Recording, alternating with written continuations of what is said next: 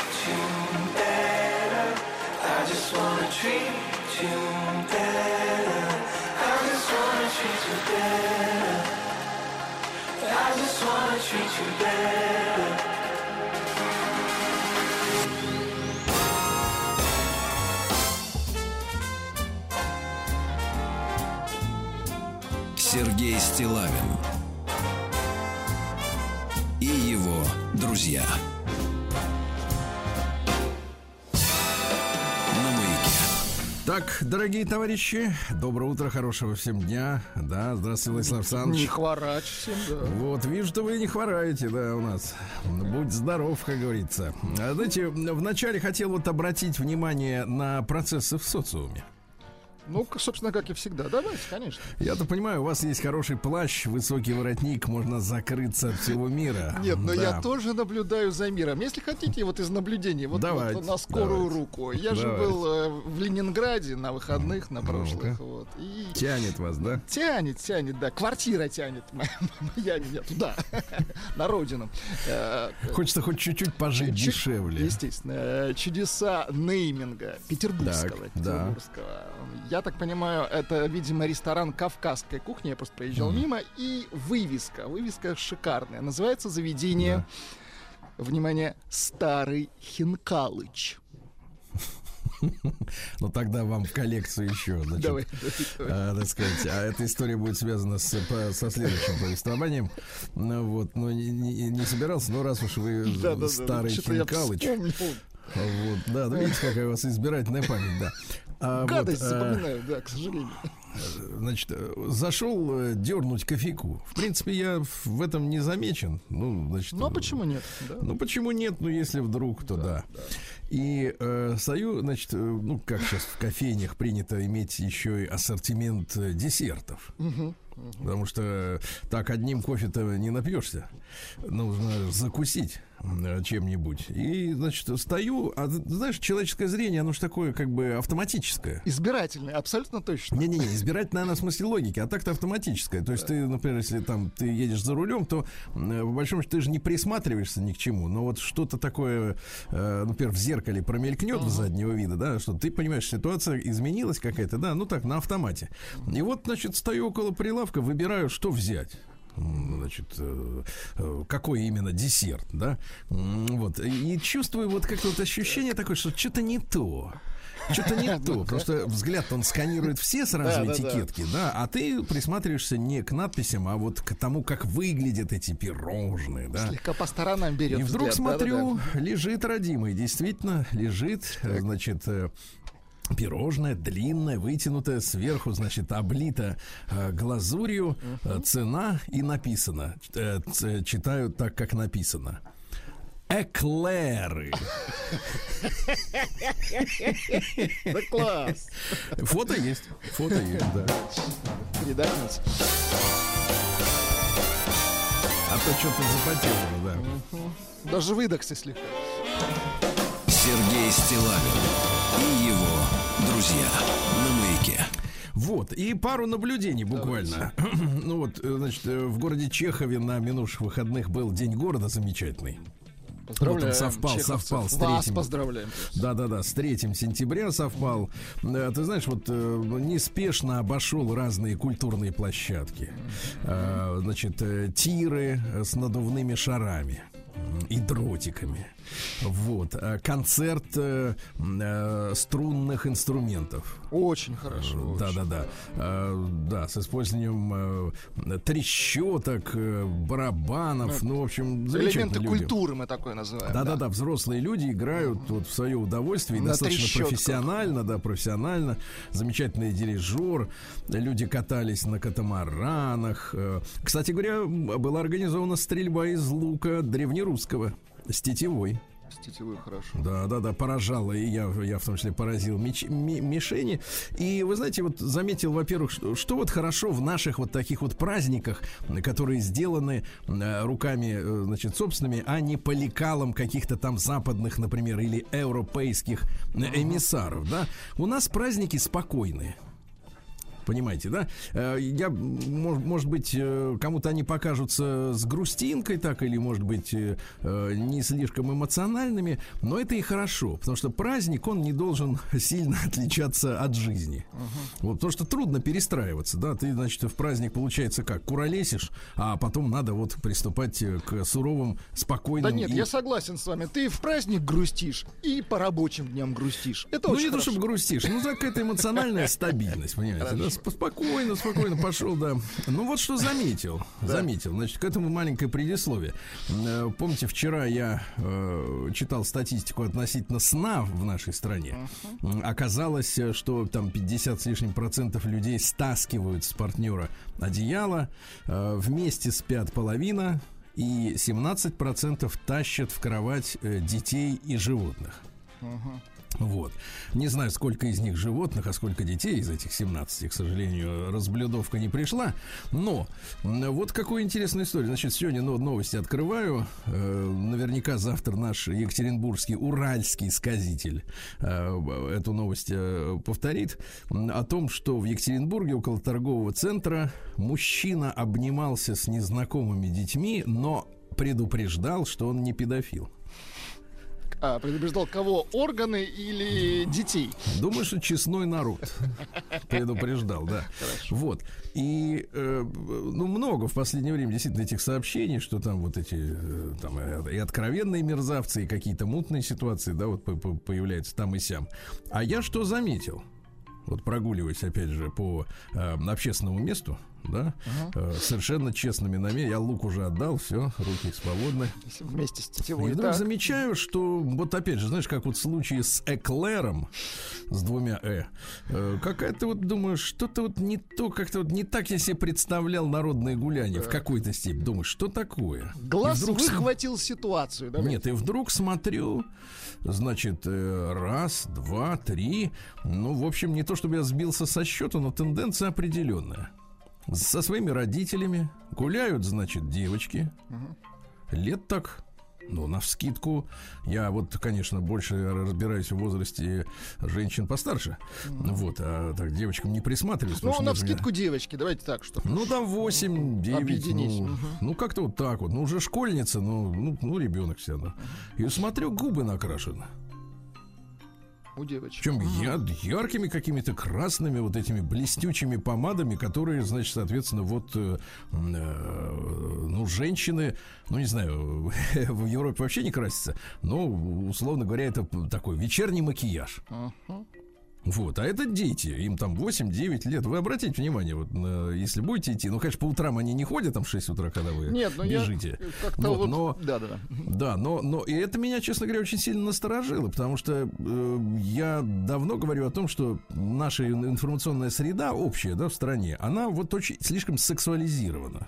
То есть эротика, которая присутствует не только на рекламе шиномонтажа там в провинции, когда там, грубо говоря, замкат выезжаешь, и там через 20, 30, 50 километров уже начинает появляться, значит, там, мы тебе заменим шины, и обязательно э, грудастая девка рядом с ней. Или аккумулятор продает, или коленвал какой-нибудь. Обязательно вот девка. Да, и вообще, в принципе, очень сексуализированная среда. То есть выходишь на улицу, не встретить изображение груди, задницы или еще чего-то э, такого соблазнительного, да, ну, достаточно трудно. Достаточно трудно. И это приводит к тому, что как бы у людей немножко размокает мозг, и они начинают путать берега, мне кажется. Потому что, ну, ну, серьезно, ну зачем вы ребенку красите э, губы помадой, в, в которую женщины используют для того, чтобы пойти на свидание? Я вот, честно говоря, искренне это не понимаю. То есть это как бы выглядит, ну, ну, я не подбираю эпитеты, да, ну не знаю, мерзко, не мерзко, ну, во-первых, неуместно это абсолютно точно, да, не на этом месте должна быть такая помада. И самое смешное, что она идет с родителями этими, да, которые у нас все говорят, надо воспитывали, чтобы детей родить. Ну вот и у кого они воспитывают? Если они разрешают, не знаю, разрешают или сами мажут э, детям, в общем-то, использовать бабьи, э, значит, э, искусительные, так сказать, прибамбасы. Потому что вот этот вопрос я хочу перед вами, Владислав Александрович, поднять, правильно? Ну, правильно, поднимать такие вопросы нужно, Как омбудсмен. Я, конечно, не, не, не нашелся, чтобы, значит, подойти, например, с детского рта-то стереть все это дело ну, платком. Во-первых, у меня, решать. во-первых, И- у меня и платка с собой И вам бы пришлось, опять же, предупредить, чтобы вы не педофил, потому что Да, иначе да, вам да. прилетело бы. Вот, да-да. Я я ничего как посторонний сделать не могу, соответственно, да. А, а вижу, что срамота происходит, ребята. Надо к этому присмотреться. Вульгарно, согласен. Сергей Стилавин и его друзья. На маяке. Так, ну что же, э, от Олега получил продолжение э, пи- письма. Вы помните, у нас был Так, на этом неделе красавец. М, Красавец э, хочет женщину обеспеченную встретить. Он Чтобы- жену искал или я путаю? Да, да, да, да, да, жену, но такую жену крепко стоящую на ноге.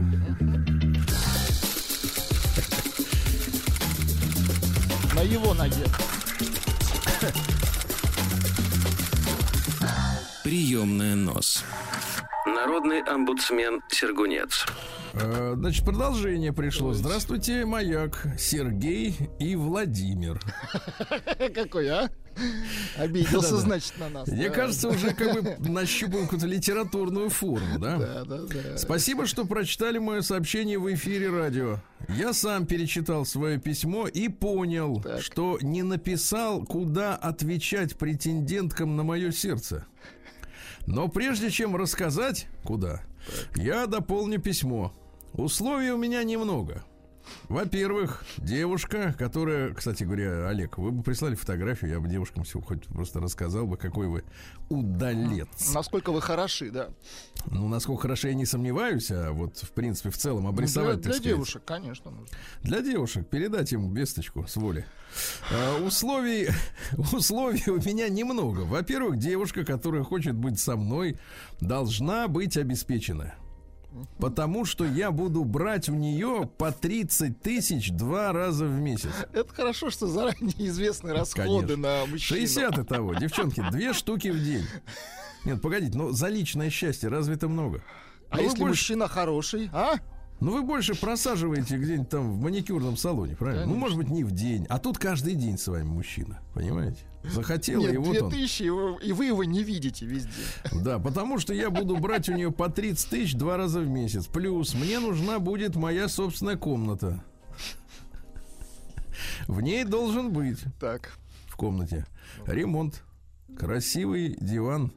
Красиво это значит, чтобы он мог лечь из права Нет, красивый бочок. ремонт и просто Да. диван, так? А, кресло, стол. Каждый де... э, Теперь, каждые пять лет мне девушка должна менять телевизор на новый. И купить компьютерный игровой ноутбук. Компьютерный ноутбук. Такого словосочетания я вообще отродясь да. не слышал. Это, наверное, какая-то новая новинка, наверное, надо посмотреть будет, что за, что за. Надо. Пушному, Пушному будет позвонить, спросить, что за тема, Саня? Компьютерный ноутбук. Также все те вещи, что появились у нее за жизнь, обязательно делить со мной. Иначе это не моя, ну, то есть трусики, видимо, белье, чулки. Иначе это, ну, мужчины некоторые, наверное, любят с этим играться. Иначе это не моя девушка. И лечить меня, поскольку у меня есть проблемы со здоровьем. А вот это мы чувствуем. Это, есть, мы чувствуем, да, да, со здоровьем. Пока на этом все. Анкеты свои отправляйте на мой почтовый адрес либо на номер мобильного аппарата. К сожалению, Олег э, вот снова не дополнил письмо своим э, номером мобильного аппарата. Э, Я думаю, что вот, э, Олег, ваш адрес слишком труден для запоминания. Девушки, пишите, пожалуйста, мне. Стилавинсобачка.бк.ру Я переправ, и переплав, переправлю. Вы переплавите их прямо коллегу. Вот. Главное, что вы поймите. Во-первых, 60 косарей. Во-вторых, все белье общее. Все. Прием корреспонденции круглосуточно. Адрес стилавинсобакабк.ру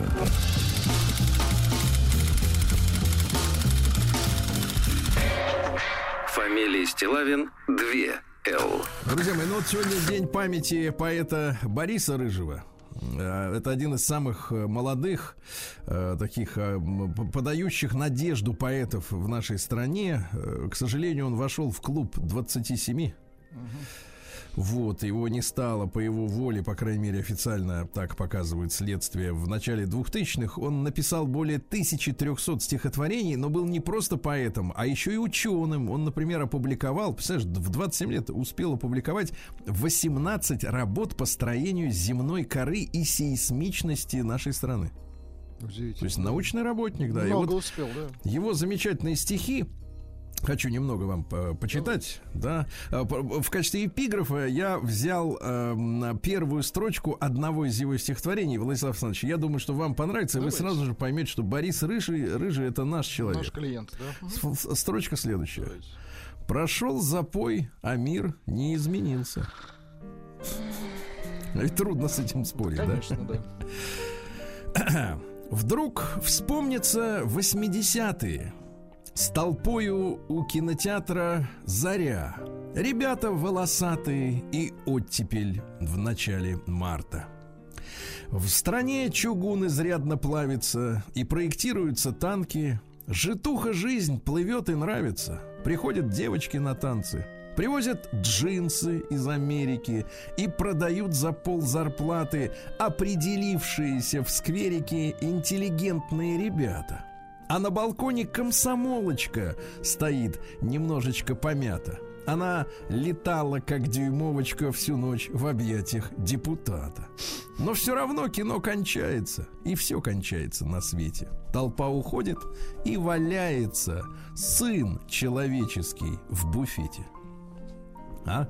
Ну, такие слегка грустноватые, конечно. Ну, конечно, это, это, извини меня, не, Нет, так сказать, не, да. не просто, согласен. Не Давайте, оно, да, не то. Или, например, жи- просто почувствуйте настроение. Почувствуем. Стихи же они для того, чтобы чувствовать настроение, состояние, не для того, чтобы въедливо Даже состояние, букву. да, ощущается. А то мне пишут, Сергей, вы тут Осадова читали, что-то мы с мужем не поняли, что в нем кла- классного. Ну, потому что не надо понимать, надо чувствовать, ребят. Ну, перечитайте с мужем. Вот именно. А ты ему, она тебе, давайте, задел.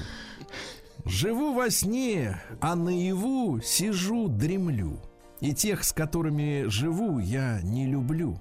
Просторы, реки, облака, того сего. И да не дрогнула прука, сказал кого. Но если честным быть в конце и до конца, лицо свое в своем лице лицо отца. За этот Неплохо, сумрак, да, этот... Я понимаю. Так, порвали. Дали мне, не дали мне. Давайте еще стихотворение, хорошо. Красавица, 18 лет. Смотри, как тихо мы стареем. Все, это человек написал, которого не стало 27.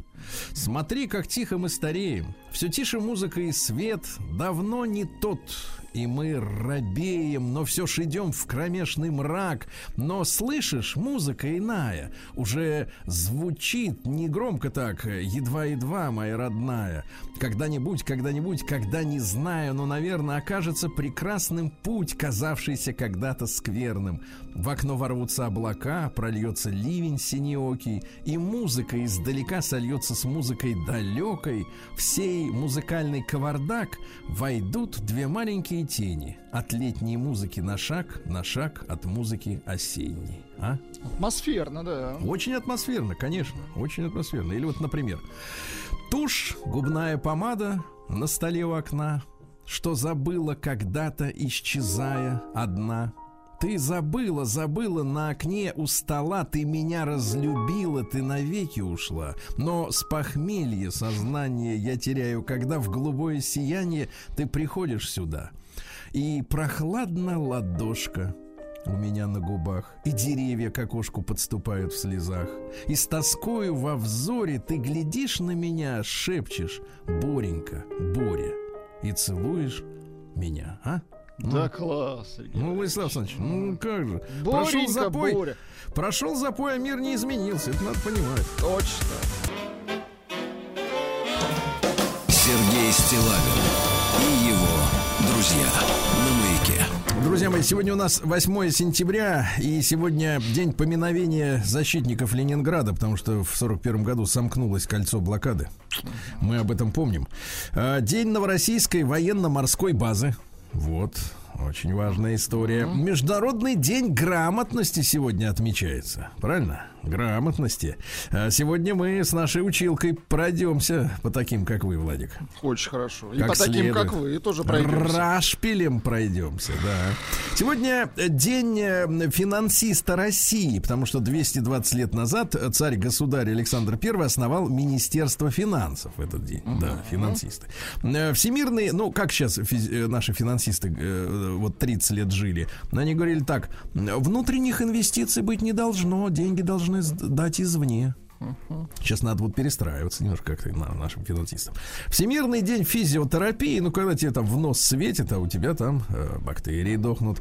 Да, вредные. Международный день солидарности журналистов. Ну, давайте скажем честно, ее нет. Ее откровенно нет. Это, это все чушь и выдумки. Э, Фестиваль фламенко в Севилье. Там вот каблуками стучат э, Хорошо, женщины, да. да. Фестиваль Онам. Не Анан, а Онам. М. э, Это про, М. про что фестиваль В Индии, да, в Индии, фестиваль да. урожая. Дело в том, что был там царь э, древний, мифический, Махабали. М, Вот, э, хорошо жил, все, и вдруг к нему подходит карлик Так. Вот, э, по в виде брахмана, говорит, чувачок, ну там что-то дай подаяние, это было принято брахманам давать подаяние. А тот ему говорит, мол, типа, ну а что хочешь ну а можно... А да- он говорит, дай- я хочу два раза в месяц по 30 тысяч. Так и сказал ему. Не, говорит, а я вот дай вот землицы-то немножко, я там три шажка сделаю, и в принципе. и- а в это- оказалось, что в карлик, карлик это, это замаскированный бог Вишну. И как только царь согласился, этот э, карлик раздулся до космических масштабов, сделал три, два шага, всю землю уже обошел, вот, а потом по башке саданул царю этому, и он в ад скинулся. А тот говорит, спасибо большое, что круговерть э, смертей и рождений прервал. Обманул, Такая выходит, история, да. человека, да. А сегодня день амперсанда. Ну, друзья мои, я понимаю, это слово многим не знакомо, но это вот у англичан есть вот эта загогулина, напоминающая восьмерку. Которая является аналогом э, э, end или и, да, вот. А Всемирный день, так сказать, да, все- пардон день сегодня. Поздравляем. Пардон, день надо, да. День благодарности выгуливальщикам собак. Но это когда человек хочет от собаки получать только радость, а вот э, нечистоты этим занимаются специально нанятые люди, да. Э, Сегодня день американских актеров. Понимаете, да? Ну и сегодня Наталья Овсяница и Андриян Осенний. На Руси начинали косить э, овес. К Наталье не выкосишь овес, намотаешься до слез, говорили в народе. Угощение в этот день доставалось и лошадям, им насыпали вдоволь. Э, Какие поговорки-то были? У сытого коня восемь ног. Очень Ну, то есть хорошо. 4 да. на 4, то есть, понимаете, да? Обращаем внимание на приметы. Если холодно утром, то и зима был, будет ранняя. Вот так. Сергей Стилавин и его друзья. На маяке. Ну что же, в 1157-м Александр Некам родился. Английский богослов и философ э, написал сочинение об инструментах и впервые в истории упомянул магнитный компас как штуковину, которая помогает э, бороздить просторы морские. Хорошо. Мгм. У вас был в детстве компас? Компас, у- компас у любого человека был. Мгм. Да, в айфоне, да, я понимаю. Да, в, в тот же день, кстати говоря, родился Ричард Львиное Сердце, э, британский король, который, правда, говорил и э, на, на французском языке всю жизнь говорил. Мгм. Ну Вот. А, проходил, по, по- чуть не сказал по уголовному делу, под кличкой Ричард Да и Нет. Его можно было склонить э, в свою пользу. Да. А больше всего в жизни он вот он был высокий, метр девяносто сантиметров, ну не как Киркоров, конечно, ну примерно так. Красивый, голубоглазый, светловолосый, ну вот на Листрас нисколько не похожий. Э, больше всего любил в жизни воевать. Понимаем. Вот самое любимое занятие у него было воевать. Так на войне-то и сгинул, помните? Да, в 1380-м э, сегодня состоялась Куликовская битва. Ну, лжеученые 90-х э, говорили, что мы не знаем, где это находится. Все мы знаем. Вот. э, Ну и, соответственно, на Куликовом по- поле по- победили хана Мамая. Правильно? Правильно. Начали, как бы так сказать, э, разрывать партнерские отношения. Начали с хана. Мгм. Да. А в 1474-м Лудовика Ариоста родился. Лудовика. Э, Итальянский поэт, автор героической поэмы «Неви- «Неистовый Роланд». Да? М, Вот. Ну, какая история? Оригинальный Роланд, о котором идет речь в этом произведении, да, жил за несколько столетий до этого и был бандитом, грабил людей, ну, в общем, занимался непотребством. А теперь вот э, после того, как сложили про него эту поэму, да, героическую, он превратился в гордость французского народа. Видите, как бывает? Распиарили, в общем, понятно. Да, да, сила, сила слова. Вот Клеменс Брентано родился в 1778 Немецкий писатель, правда, сын итальянского купца, романист, сказочник, э, мистик, фантаст. Например, э, колыбельную напойте тихим голосом учась у луны, что так спокойно проплывает в небесах. То есть учась и небесах. Ну, Видите, какая? крепко, хорошо, да. Да. А сегодня, друзья мои, 210 лет исполняется со дня рождения Натальи Николаевны э, Гончаровой. Она вот родилась как раз под звуки, можно сказать, Бородинского сражения. И мы сегодня обязательно снова зададим в эфире этот вопрос, поставим его четко. Любила ли она достаточно хорошо Сан Александр Сергеевич? Саныча, да. Был ли какого Сан Саныча? Александр Александрович. Вот, да, Ельцина. Да, да, да. Значит, э, да. Ну, что о ней говорили современники? Наталья Николаевна была так красива, что могла себе позволить роскошь не иметь никаких других достоинств. Ничего себе. Вот почему так считается, что вот красивая женщина может быть жестокой, Что она жадной? может не, не уметь готовить. Вообще может ничего не уметь, кроме этого. Эх, да. А, вот. Что же еще интересного-то у нас? В 1855-м французские войска заняли Малахов курган э, в Крыму. Война крымская, да. Вот. э, ну и что, что делать? Ну, вот такая война была, да. Э, Кстати, если говорить о тех сражениях, да, то, в принципе, в ту войну появились первые морские заградительные мины. Да, появились медсестры, м, вот, э, которых привлекали к уходу за ранеными. Изобретены, кстати, были сигареты. Сигареты Понимаете? изобретены. Сигареты, причем, что интересно, Да, что интересно, да, привычка заворачивать крошки табака в старые газеты была скопирована англичанами у турецких товарищей по оружию. Те заворачивали, и эти начали... Ну, до этого трубки курили, понимаете, да? да. Вот так. А в 1863-м в Санкт-Петербурге открылось движение конок по Невскому проспекту в этот день. Ну, конка это когда у тебя трамвай, а спереди лошадь. На овсяном ходу. Не понимаю. Да. А в 1867 году родился э, Израиль Лазаревич Гельфанд, который сказался э, Владимиру Ильичу Ленину Александром Парвусом. М, Очень таинственная фигура в, вообще в, в революционной истории. Его называли купцом революции. Был он сыном э, портового грузчика одесского. Э, В детстве пережил погром. Э, Вот. Э, Ну и занимался финансами большевистской партии. Он каким-то невероятным образом пропал. Совершенно, вот пропал действительно э, в, в целом. То ли убит был, то ли куда делся, непонятно. Его отправили послом в Европу, вот, и в Италию. И он там исчез. В 20-е годы, да. Может, надоел им, может, денег скопил наконец. А цитаты следующие. Э, Еще и умный. Э, Красивым, а как другого поставить деньги считать? Э, Красивым женщинам надо запретить разговаривать о политике. Уродинам можно, пожалуйста, их все равно никто не будет слушать, а красавицам надо разговаривать только о моде. Ну и, наконец, более четкая цитата. Революция, как женщина, постоянно требует денег. А? Красиво. да. Хорошо. В 1878-м Александр Андреевич Титов родился. Ну, о нем, в принципе, в современной России никто ничего не знает, э, полностью забыт. А между тем, это один из, э, так сказать, товарищей, которые заседали во временном правительстве в 17 году. А как начиналось? Был русским химиком, э, вот, преподавателем Московского университета. А, Папа у него, так сказать, в наследство оставил гигантские торгово-промышленные предприятия в Ростове, у которых были филиалы и в Нижнем, и в Ярославле, и в Петербурге, несколько домов в Москве. Ну, у человека было все. Так. Да? Но ему было мало. Он хотел заниматься политикой. Понимаешь, вот мне. Ну зачем? Ну, Вот, да, все есть. И он начал расшатывать лодку, да. Несмотря на то, что мог жить вообще припеваючи, он создал в 1906 году Народно-социалистическую партию. Ну, вы знаете, партия большевиков была, кадеты, эсеры, это террористы, да, откровенные. М, Вот у этой партии был интересный флаг такой: сверху красная полоса, снизу зеленая. То есть на чем основано, непонятно. Заря, может быть, восходит над лесом, может быть, так это понимать. Короче говоря, это была единственная народническая партия, которая не ставила целью террор. ага. Вот, поэтому, наверное, ее не запомнили, потому что нечем запоминать-то. Вот эсеров запомнить, потому что они там сколько, тысячи, десятки тысяч людей перекрошили по всей стране. А это ничего не сделали, их не запомнили. Ну что, Октябрьскую революцию не принял, эмигрировал во Францию. Там, кстати, создал фирму под названием «Биотерапия». И что самое интересное, начал там производить очень загадочную зубную пасту, которая называлась «Саложил». Еще раз. Сало жир? Сало жил, жила. Вот, и успешно продавал. Говорят, замечательная была зубная паста. Но нигде не могу найти рецепта и чем она пахла. Да. Дожил до 61 года в Париже и умер. Да, вот такая история. А в этот день, э, в 1919 году, Людмила Васильевна Целиковская родилась. Актриса. Ну, вы помните фильмы «Сердца Помню, четырех». конечно.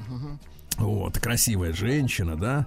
Вот. А В 23-м году э, родился Расул Гамзатов, замечательный аварский и советский поэт. Да, Писатель, да. да, да, да. Мои года, мое богатство, вы все знаете прекрасно, да? Вот. э, В этот день э, Зоя Анатольевна Космодемьянская же в 23-м году родилась, да?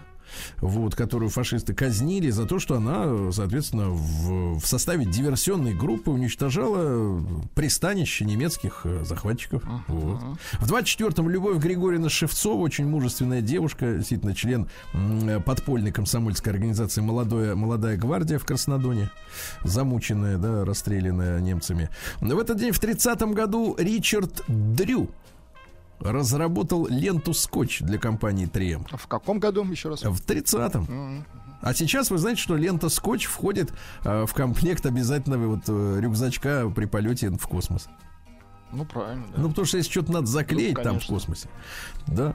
Вот. э, в этот же день, э, в 43-м году, Георгий Иванович Шпак родился, э, генерал-полковник, в недавнем прошлом командующий ВДВ России, доктор педагогических наук, кстати говоря. Да. Вот такая вот история. А в 44 году впервые немцы применили оружие возмездия, как они называли, Фау-2, эти свои ракеты. Да? Причем, что интересно, немцы запускали эти ракеты не с немецкой территории, а с голландского побережья. Ну, и видимо, та- оттуда поближе, да. да, по утрам они стреляли по Парижу, по утрам, а вечером бомбили Лондон. То есть вот немцы все-таки вот аккуратные такие. Вот э, нем- э, утром это, вечером Ну, то. у них да? точность не ахти, но они, конечно, большие, да. Ну, да. И в сорок седьмом году э, актриса Зоя Федорова, помните, тоже замечательная советская, приговорена к 25 годам исправительно-трудовой колонии. Представляете? А почему? Познакомилась с американским дипломатом, да и родила от него. А? Ай-яй-яй, вот и я говорю. Сергей Стилавин и его друзья. На маяке. Так, граждане дорогие, сегодня у нас э, 8 сентября. Э, Кстати говоря, завершилась-то жизнь Зои Федоровой совершенно трагически, да? Вы же помните, что в 81 году, еще при жизни Брежнева, она была убита в своей квартире на Кутузовском. Вот, говорили, что, ну, не знаю, может быть, на зоне она этого нахваталась или еще где-то. Но, в общем, занималась манипуляциями, какими-то смехами, с бриллиантами туда-сюда возила. Вот. До сих пор дело не раскрыто. А, В этот день, э, в 1971 году, родился Володя Епифанцев. Давайте поздравим Володю. Поздравляем. Хороший актер, талантливый, правильно? Драматический, конечно. Вроде как не замечен ни в чем таком крамольном-то, нет? Нет, если, конечно, заметим, то выморы. Но пока Володя Не замечен в чем-то драматическом. марку. Хорошо.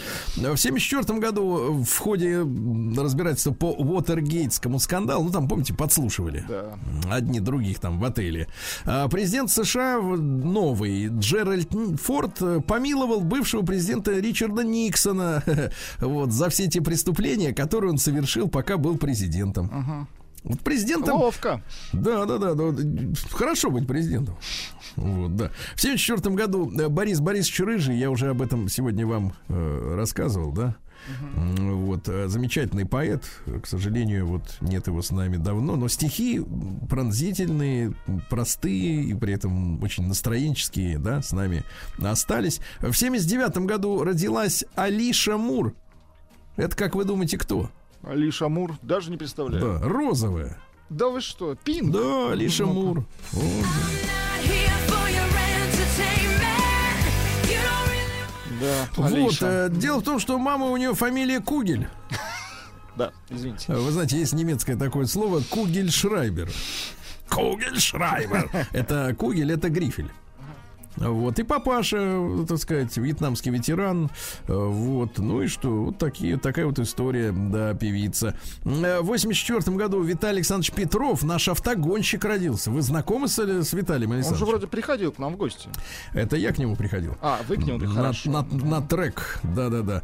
Вот, ну вот мужчина прекрасный. В 89 году родился диджей с трагической судьбой Авичи. Понимаете? Да.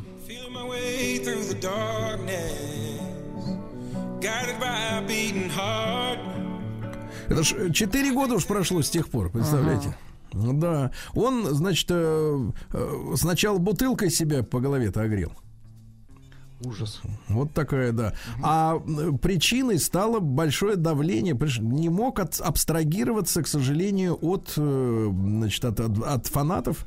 Э, Было высокое давление со стороны, во-первых, начальства, то есть у диджеев есть начальники. Ну, слышишь? продюсеры наверняка есть, конечно. Да, и от поклонников, которые заставляли его гастролировать и поддерживать свой имидж. А какой был у него имидж-то? Имидж диджея. Ну да, вот, а его-то задолбало. Ну, в общем, достали вот, мужчину. а, 20 лет назад, слушайте, торжественно, отк- торжественно открылся в Кремлевском дворце шахматный матч в этот день, когда сборная России сражалась после, против сборной остального мира. Круто. Вы слышали об этом матче? Что-то первый раз слышу. Мгм. Я так чувствую, были заняты чем-то другим. Причем Карпов с Каспаровым э, выступили за одну единую команду, за нашу. Да. Удивительно. Но, к сожалению, гости, э, которых э, тренировал, кстати, Борис Спасский, десятый чемпион мира, вот, одержали победу со счетом 52-48. Понимаешь? Вот такая вот история, да-да-да. Кстати, Борис Спасский интересный мужчина. Он в 2005 году э, подписывал письмо обращения, так сказать, э, по поводу статьи 282, говорит, слишком часто применяют к патриотам. Да, такая была, шумная история была. Ну и в 2012 году, слушайте, 10 лет назад э, в этот день не стало Александра Белявского. Это наш э, замечательный актер. Ну, вы, конечно, Владислав Александрович, сразу Фокса вспомните. Да, конечно. Но не только, не только, ну что вы, да. Чем у Вот. Фокса на пере. Ну, это уже цитата из другого Из персонажа, да. Вот. э, Он выпал из-за окна, там, с лестничной площадки дома. Э, Трость нашли на пятом этаже, сам он жил на третьем. Что Может случилось? быть, проблемы с сердцем. Ну, такая какая-то вот действительно э, мутная история. В- Вот в этом смысле, да. Ну Вот. Э, Хотите, я вам э, прочту еще стихи? Конечно, давайте. Бориса Рыжего, да. Вам такое нравится? Конечно. Атмосферное, я имею в виду. Очень атмосферный, очень, да. Когда бутылку подношу к губам, Да, господи, а других нет стихотворений? Ну, просто вот сейчас, понимаете, сейчас 7.57, 20 секунд. а я вам напомню, сейчас не выходной день, чтобы вот так. Это надо восп- уметь Да, искусство были воспринимать. ли- лирические, Это давайте, из искусство, своей, да, да, из портупеи достаньте. Когда бутылку подношу к губам, чтоб чисто выпить, похмелиться чисто, я становлюсь похожим на гарниста из гипса, что стояли тут и там по разным пионерским лагерям, где по ночам рассказы про садистов, куренье, чтение графов Монте-Кристов, Куда теперь девать весь этот хлам? Все это детство с муками и кровью из носу. Черт те знает, чье лицо с надломленную бровью, вонзенное в перила лезвие. Все это... Да-да-да, лезвие, мумие мое. Все, или тюркиё, да, проверь снова. Все это обделенное любовью, все это одиночество мое. Как Вот скажи, жалко пожалуйста, человека, а? ну, конечно, жалко. Это мы же люди все-таки, не такие Да. звери, как вы. А вы скажите, пожалуйста, Ну. вы в пионерском лагере-то были? Ну, конечно, а вы? Мазали вам там рот-то с пастой? ночью? Я мазал таким, как вы, Сергей Валерьевич. А, Потому что вы были младше меня. Давайте так, коллектив разделился на две группировки. Одни, заводилой. э, Вы Одни таких, мы таких, да. как вы прищучивали. Или вот, например, такое стихотворение. Подожди, кусочек буквально. Мы целовались тут пять лет назад, и пялился какой-то азиат на нас с тобой, целующихся тупо и похотливо, что поделать, хам. Прожекторы ночного диско-клуба гуляли по зеленым облакам. Тогда мне было 18 лет, я пьяный был и нес изящный бред. На фоне безупречного заката шатался, полыхали облака и материл придурка азиата, сжав кулаки в карманах пиджака. Где ты? Где азиат? Где тот пиджак? Не верю, но, а, но верю, на горе засвищет рак, и заново былое повторится. Я, детка, обниму тебя, и вот прожекторы осветят наши лица. А? Сергей Стилавин и его друзья. На маяке. I can see clearly now the rain is gone.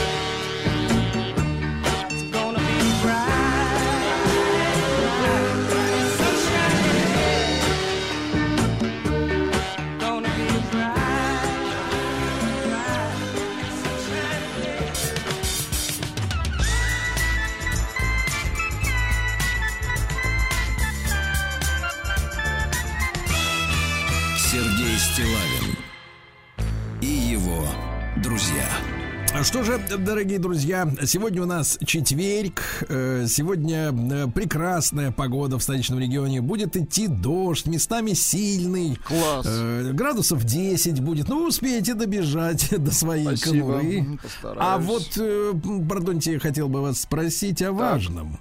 Ну-ка. А, Как дела в Еманжелинске, Челябинской области? Сергей Валерьевич, плюс 11, как с куста. чтобы песней своей помогать вам в работе, дорогие мои. Еманжелинцы, о, да. Э, Вы представляете, четверо жителей этого города, представители рабочих профессий, из-за мошенников лишились почти миллиона рублей. Вы представляете? 54-летнего сварщика. Представители банка по телефону напугали информацию о несанкционированной попытке оформить посторонними людьми на него кредит. Знакомо? Да Знакомо, да. не распознал телефонного мошенника и 43-летний монтажник. Представьте, по рабочему классу бьют сволочь, а? Уроды, согласен. Да. Сотрудники отдела уголовного розыска э, раскрыли два дерзких разбойных а, нападения на микрофинансовые э, организации. Угрожая ножом, похитил черт свыше 80 тысяч рублей. При проведении дальнейших оперативно-розыскных мероприятий сотрудники при силовой поддержке спецподразделения «Гром» Мгм. Обнаружили подлюку на съемной квартире задержанный ранее судимый житель Еманжелинска 1999 года рождения пояснил, что приезжал в Челябинск именно с целью совершить грабеж. В ходе э, обыска изъяты нож и 70 тысяч рублей. Десятку успел спустить. Подлец. Да. Житница, так сказать, поблагодарила полицейских за возвращенное имущество. Женщина 75 года рождения, почти как вы. Она рассказала, что по традиции во дворе многоквартирного дома устанавливает каркасный бассейн для купания.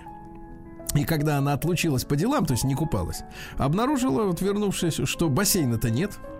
А сотрудники УГРО установили подозре- подозреваемых. Это четверо местных несовершеннолетних. Поскольку они малолетние, посадить их невозможно.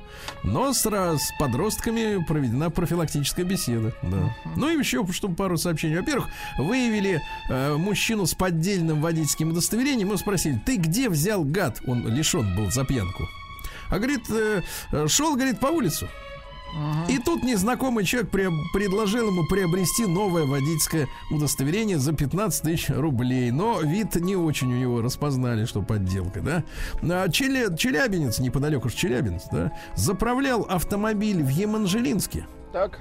Игрался с зажигалкой, поджег себе ноги, э, колонку заправочную, затем сел в горящий автомобиль и уехал. Придурок какой, а. Да-да-да. Ну и пару сообщений, что еще интересного. А, а Э, хотите, я вам приятно сделаю? Знаете, кто родом из Еманжелинска? Ирина Да. Шейк. Да вы что? Да, ладно. Да, пишет Да ты знатоки. чё? Ага. Ух ты, она снова с этим, с Брэдли Купером. Ты слышал? Да, он-то точно не из Еманжелинска. Таких рож я там не видел. Да, ну и, наконец, как у Брэдли, да.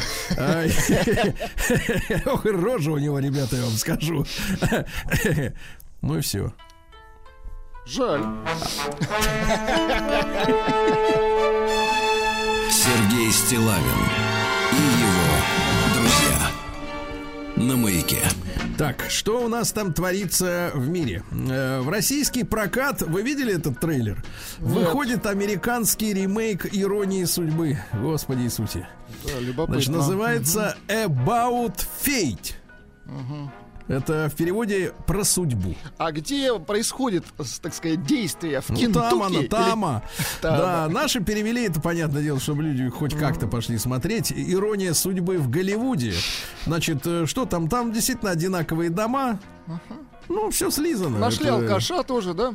Ну, ну, он, он, кстати, в русской бане парился, там его. Вот Где без бани никак. То баню-то есть, нашли-то, а? да, где они там нашли, действительно не понимаю. Ну что, посмотрел, посмотрел, да. Вот, ну тоже посмотрите, если, так сказать, да. А, чаще всего опаздывают сотрудники с зарплатой от 75 до 100 тысяч рублей. Вот я чувствую, вы всегда на месте. Значит, либо у вас больше, либо меньше. А Интересно. это не вам решать. Ну, да. я просто делаю выводы. Э, Вот, э, эксперт э, Шевелев рассказал, что чайные пакетики нельзя заваривать повторно. Там образуются грибки и бактерии. Ну, через Ну, какое-то так вот. время. Если сразу, то можно себе. Ну, сразу, конечно. Так надо без нон-стоп заваривать, потому что кипяток Не, лился. не, не вынимать, извините за выражение. Электронные регистрации э, транспортных средств э, в виде QR-кода оформили в госуслугах э, не более 4% автомобилистов в стране. Ну, люди не видят смысла, да, в этих штуках. А В Госдуме предложили запретить пропаганду идеологии child-free среди детей. Child-free это когда живут для себя. Без детишек, да. Ну, действительно, какая-то странная история среди детей пропагандировать жизнь без детей. Хе-хе. Да, стоматолог э, раскрыл скрытые причины кариеса. Это стресс и недосып. Представляете? Sto- Стоматолог раскрыл рот пациенту. Да-да-да, и и после этого оттуда вылез секрет. А, Chery, компания китайская, стала самым произ- производителем, самым распространенным, э, распространенных китайских автомобилей в нашей стране. Поздравляем компанию Chery, да. Врач рассказала об опасной причине э, утомляемости школьников. Врач Кощух заявил, что утомляемость может быть связана с наличием паразитов в организме детишек. ну, то есть, Какой например, кошмар. детишки же у нас любят там по- поесть суши, а? Да они на суше растут, Сергей Ильич, конечно, Да-да-да. Оттуда к ним в голову перебираются паразиты. Вот в чем проблема. А дальше э, эксперт Склизков э, назвал самую непрактичную деталь в детском э, лесопеде. Оказывается, это багажник. Из-за багажника ребенок может упасть. Как он может упасть, я не понял. Врач Бедин. Это фамилия. Э, Вот, ну, это ни- никакого отношения Не к- надо останавливаться статусу. на этих подробностях. Да, да, да. Заявила, что злокачественное образование и паразиты могут вызывать сонливость в человеке. Понимаете, опять да. суши. Минтранс э, собирается отслеживать безбилетников при помощи геолокации людей. То есть смотрит Минтранс, да, вот у тебя телефон едет со скоростью трамвая, Так. а за проезд ты не заплатил. И так раз, и так к тебе сразу подсылают А мне, контролера. мне кажется, надо лазером их исследовать. Не, лучше робота-контролера, чтобы сразу. да. Чтобы договориться нельзя было. да? Да, в России могут разрешить ветеринарам лечить животных препаратами для людей. Ну, Хорошо. что, Препараты хорошие. Слушайте, а дальше тревога. Значит, э, есть у нас такой Росптицесоюз. Первый раз слышу. Сейчас узнаете. Он Давайте. предложил запретить на дачных участках разводить домашнюю птицу. курей, петухов. Почему? Вы представьте? Вот, ну, потому что им хочется продавать своих курей, петухов. Это Ах, вот нормальные почему, яйца. понятно. Да, миллион человек, э, ну то есть миллион домохозяйств в нашей стране имеют курей и петухов. Товарищи, а давайте мы не будем опускаться до уровня Евросоюза, где человек не может даже картоху себе посадить э, на своем участке. Я, конечно, понимаю, что хочется денег, но э, люди кормятся. Ну, правильно? до такой же степени, согласен. Да. Дальше. А, Российские ученые предложили записывать информацию в э, формате 5D с помощью лазера. Ну, вот есть 3D, а Ну, это 5D. Это, видимо, с запахом, со звуком. Понятно. Да, с запахом точно. Э, Певец Николай Басков сравнил хоровое пение с групповым сексом. Ну, Коля, конечно, виднее. ну, Коля виднее, вот, действительно. э, человек у нас такой, так сказать, С да. опытом мы так... жизненным. А, цитата. Хор это как групповой секс. Можно сочкануть. То есть можно отсидеться, да? Ну, давайте, я пока газету «Правда» почитаю. А, психолог призвала не ругать детишек за просмотр порно, иначе они будут очень сильно к нему тянуться. А что, хвалить скажи так, нужно не детишек? надо, сынок, пойдем порыбачим лучше. Порыбачим, да. На Урале школьник, э, маленький мальчик 14-летний, починил фонтан, который не могли отремонтировать в парке Победы в городе Березовском. Ученые, инженеры со всей страны, представляешь? Какой умница, да? Подошел, чих-пых, все работает. одной да. левой.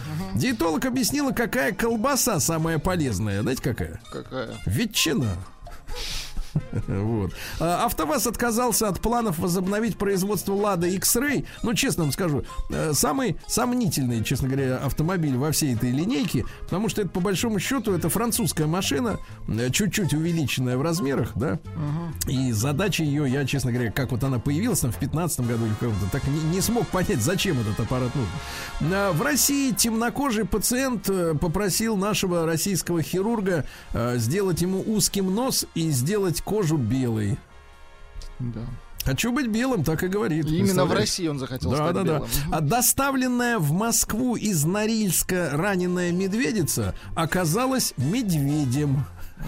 На Ну, месте не ничего, могли будут, значит, определить специалист. лечить. Не было медвежьего гинеколога на месте, да. Вот здесь разобрались. Ну и, наконец, психотерапевт назвал способ избавиться от страха любви. Дело в том, что люди со страхом любви, они э, не только не доверяют новым людям, но и зачастую даже свою профессию не любят, свою собственную жизнь. Так вот, чтобы не бояться любви, Владюша, Так, так. да. Что нужно? А, нужно, нет, нужно учиться открывать любовь в себе и вести семейную жизнь. То есть ты завел семью, Слушайте, только, только не в метро. Давайте и начал открывать любить. любовь. Да, да. И смотрите, и хорошая новость. Давайте. Хорошая новость. Спортивный врач назвал способ быстро избавиться от отеков. Теперь внимание, я читаю это слово впервые. Кинезиотейпирование. Ясно? Вот и все. Шутка звучит. Без отека. А Ну что, э, пластический хирург объяснила, что девушки делают себе огромные губы не из-за заниженной самооценки. А из-за чего? Ну, может быть, я не знаю, честно говоря, зачем мне это делать, но не из-за. Да. Отвечайте. Американка отказалась от контрацепции во имя Господа и забеременела вот уже 17-м ребеночком. Представляете, Молодец. ей 40 лет. Имена всех детей начинаются на букву К в честь мужа Карлоса. А? Красиво. Здорово. Из цифры, Я, да, говорит, конечно. беременна... Карлос первый, Карлос второй. Да, Карла первая.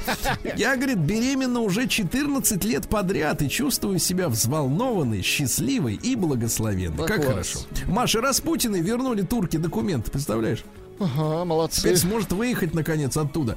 А, потеряла, так сказать, э, пошла примерять, все стырили.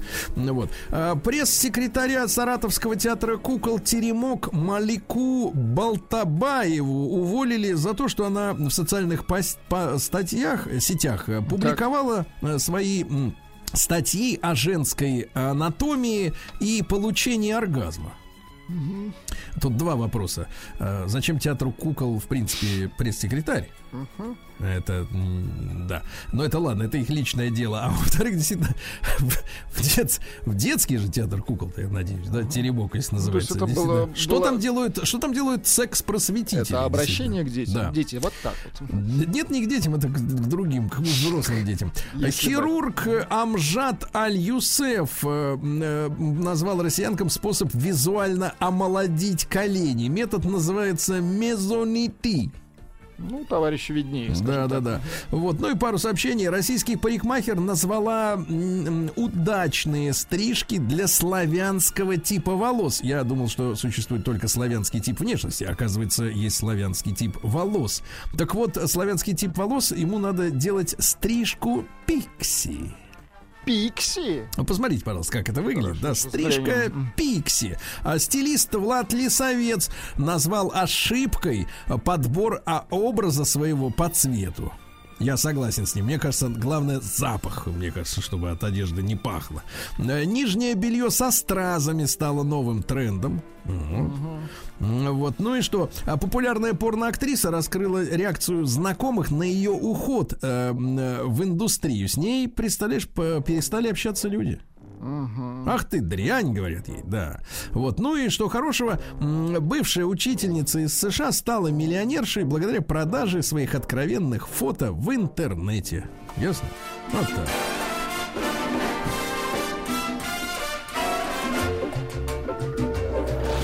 Новости капитализма.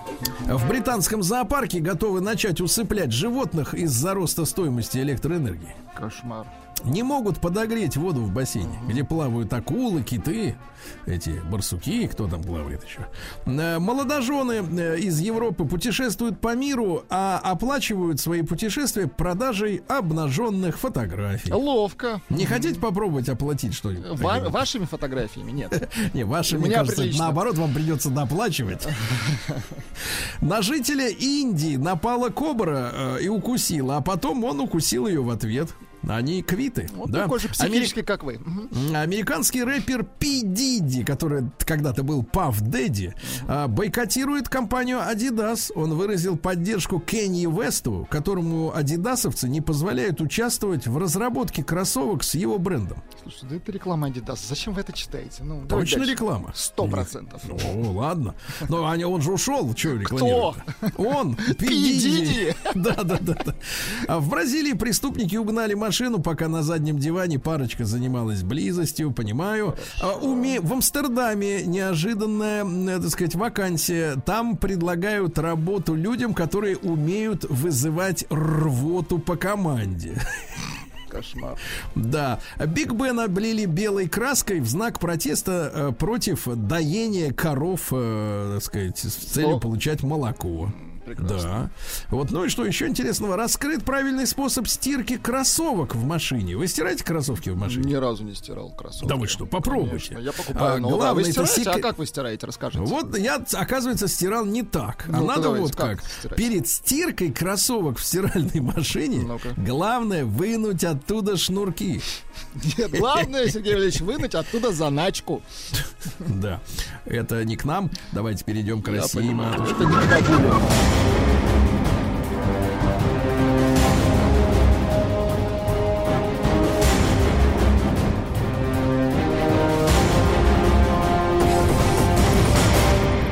Россия криминальная. А Ну что же, нашли бабулю в Кузбасской тайге. Вы помните, искали всем миром, там сотни людей. 63-летняя женщина. Пошла за десятили- грибами. Они нет, они пошли по дороге. В этом проблема. Они шли по дороге, э, которая, как оказалось, вернее, как казалось, должна была привести к населенному пункту. А Ну. оказалось, что она шла к реке. Вот, ну то есть они три дня шли, а дошли до реки. А первую ночь потерявшиеся ночевали на коре, укрывшись курткой женщины, на коре. А на второй день, э, значит, они питались э, водой из ручьев, орехами лесными. А В следующую ночь расположились под елкой. А на третий день семья вышла к постройкам, где э, нашла пачку конфет и бутылку прошлогоднего морса. Сил дальше бы э, уже не было, остались ночевать, ну и э, тут-то их и нашли, так сказать, Ну слава поисковики. С- Какая замечательная история, да. Вот другая бабушка совершенно. Вот абсолютно другая. А, э, В московскую больницу номер 9 доставили девочку, которую бабушка умыла нашатырем, чтобы взбодрить. Жесть. Нет, ну давай, давай, взбодрись. Что ты? Кошмар. Давай, побегаем. По- И она, нач- и она стала бегать. Да, и она в Архангельской области россиянка обматерила чужого ребенка и заплатила штраф 3000 рублей. Хорошо. Можно деньги, кстати, собирать таким образом. С детей. Вот. Да, житель Владивостока, Жук, Жучара, как вы таких называете, э, закрасил зебру, пешеходный переход, э, чтобы парковать машину рядом с домом. Дело в том, Вот что по, по- по закону 5 метров должна быть расстояние до зебры, а он ее закрасил и ставит тачку как удобно, да. А В Ленобласти мужчина сжег дотла иномарку супруги после семейной ссоры. Так, понимаю. Вот. А, Жительница Хабаровска нагадала друзьям прибыль и украла у них 40 миллионов рублей инвестиций. Гадалка, да. А, Под Нижним Новгородом друзья выгнали мужчину из застолья. Но. А он тогда в отместку дом поджег, пока они там дальше гуляли. Знаешь, Это какие люди? виндетта называется, да. Ага. А, таксиста в Москве избили за отказ нарушения, прав- нарушать правил дорожного движения. Видите, когда, а? Вот, житница Рязани позвонила в поликлинику 759 раз, чтобы вызвать врача сыну. Вот так.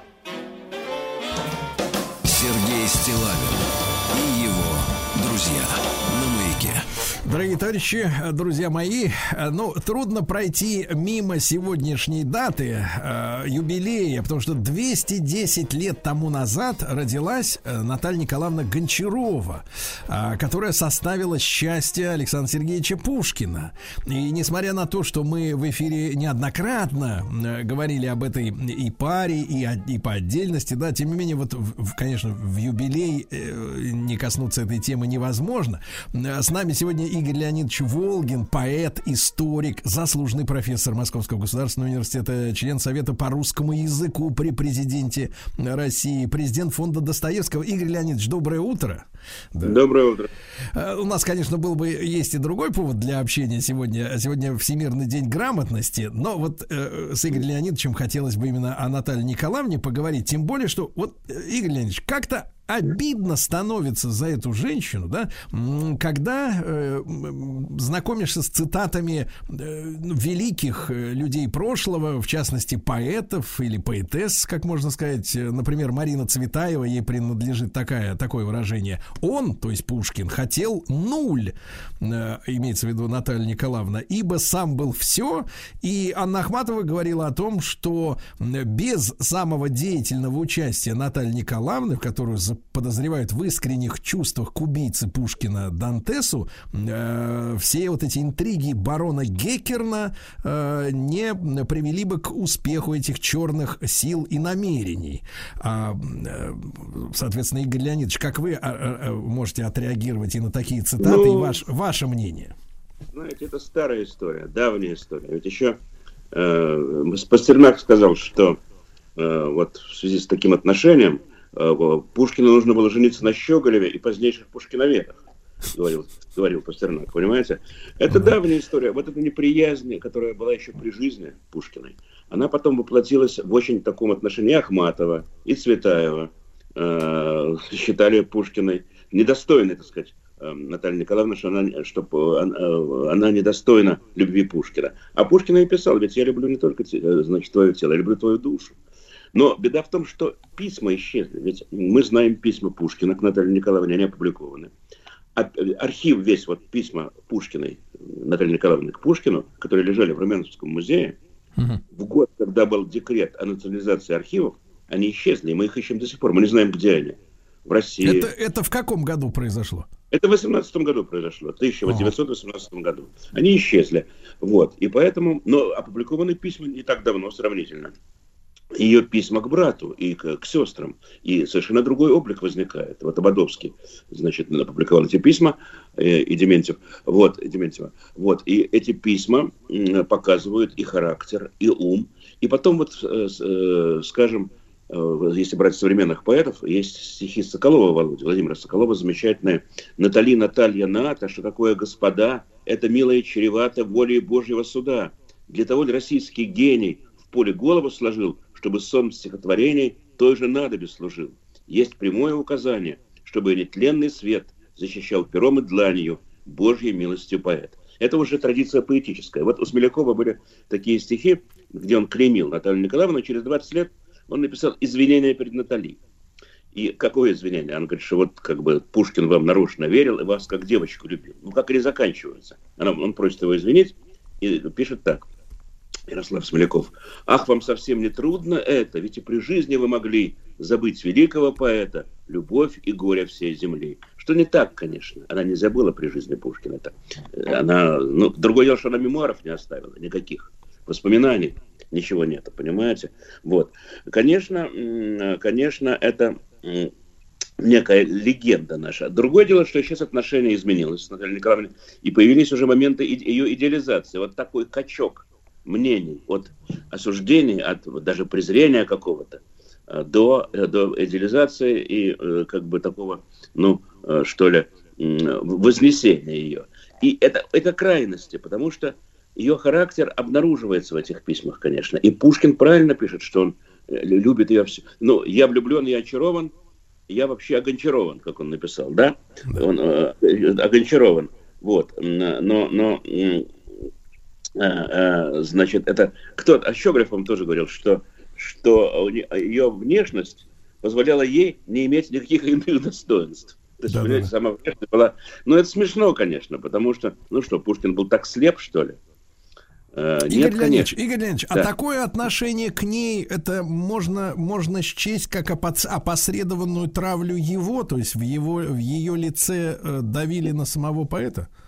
Ну, в какой-то степени, потому что вот, мол, у него он такой безвкусный, как бы выбрал просто чистую красоту, чистый, гений чистой красоты, и был, за этим больше ничего не стояло. Вот просто он польстился на, на, на внешний образ только. Конечно, это не так. Все-таки Пушкин – это Пушкин. Вот. Но я вам скажу, у меня вот недавно я напечатал в знамени в третьем номере стихи, посвящен, ну, как бы на эту тему. Я вам сейчас, с вашего позволения, их прочитаю. В чем же она, Натали, виновата? Ей бы наперстника, старшего брата, соревнователя, друга уму. Женщины царствуют в этом дому. Женщины в доме, отнюдь не мужчины. Вот они гибельных следствий причины. Вот зарождение трагедии. Вот тайный намек на ужасный исход. Как подсчитал антрополог Игнатьев, минимум трое там значилось братьев. Впрочем, во все это верится средне. Старых солопниц столетние сплетни или отъехавших в город соров, байки насмешников профессоров. Таша, смиренница взором невинным, кто подписался бы жить с исполином, зная, что явится тут же на свет сонмище вздоров, позоров, клевет. Как придевшие кудри лаская, можешь ты ведать, что станешь ланская, что не одобрит такой политес некто из чтимых страной поэтесс. Граждане, хоть из почтения к стажу, надо поставить в покое Наташу и позавидовать всяк по уму, нашему, как говорится, всему. Труженик, вечно бредущий за плугом, будь благодарен случайным подругам, что же любимых касается жен, просто им верь и не принарожен. Ну, вот такие стихи, как бы. Я думаю, еще будет много написано. Да. Наталья Николаевна. Кстати, она родилась на следующий день после Бородинской битвы. Она родилась в 12 году, как раз была в эти дни Бородинская битва. Тут тоже такая как бы символика есть в этом. Да-да-да. Игорь Леонидович, спасибо вам Да. за ваши стихи. А вот как вы думаете, что заставило Пушкина остановиться именно на Наталье Николаевне? Я имею в виду, что, в принципе, он же у нас такой прославленный ловелас и, э, так сказать, человек, который был искушен, да, искушен, и мужчина, если он как бы вот уже приобретает образ жизни такого исследователя женщины, как мы знаем из литературы и из художественных фильмов, ему трудно остановиться и сказать, вот это та самая. Вот как вам кажется, почему он сказал, что стоп, машина? Да я думаю, что не трудно остановиться. а Просто, ведь, конечно, э, он воспринимал ее, как она была очень молода, и как девочку, как, как некое очарование э, ну, не только внешне, конечно, гений должен иметь гения красоты чистой. Вот тут сошлись два гения, понимаете? И два гения, каждый по-своему гений.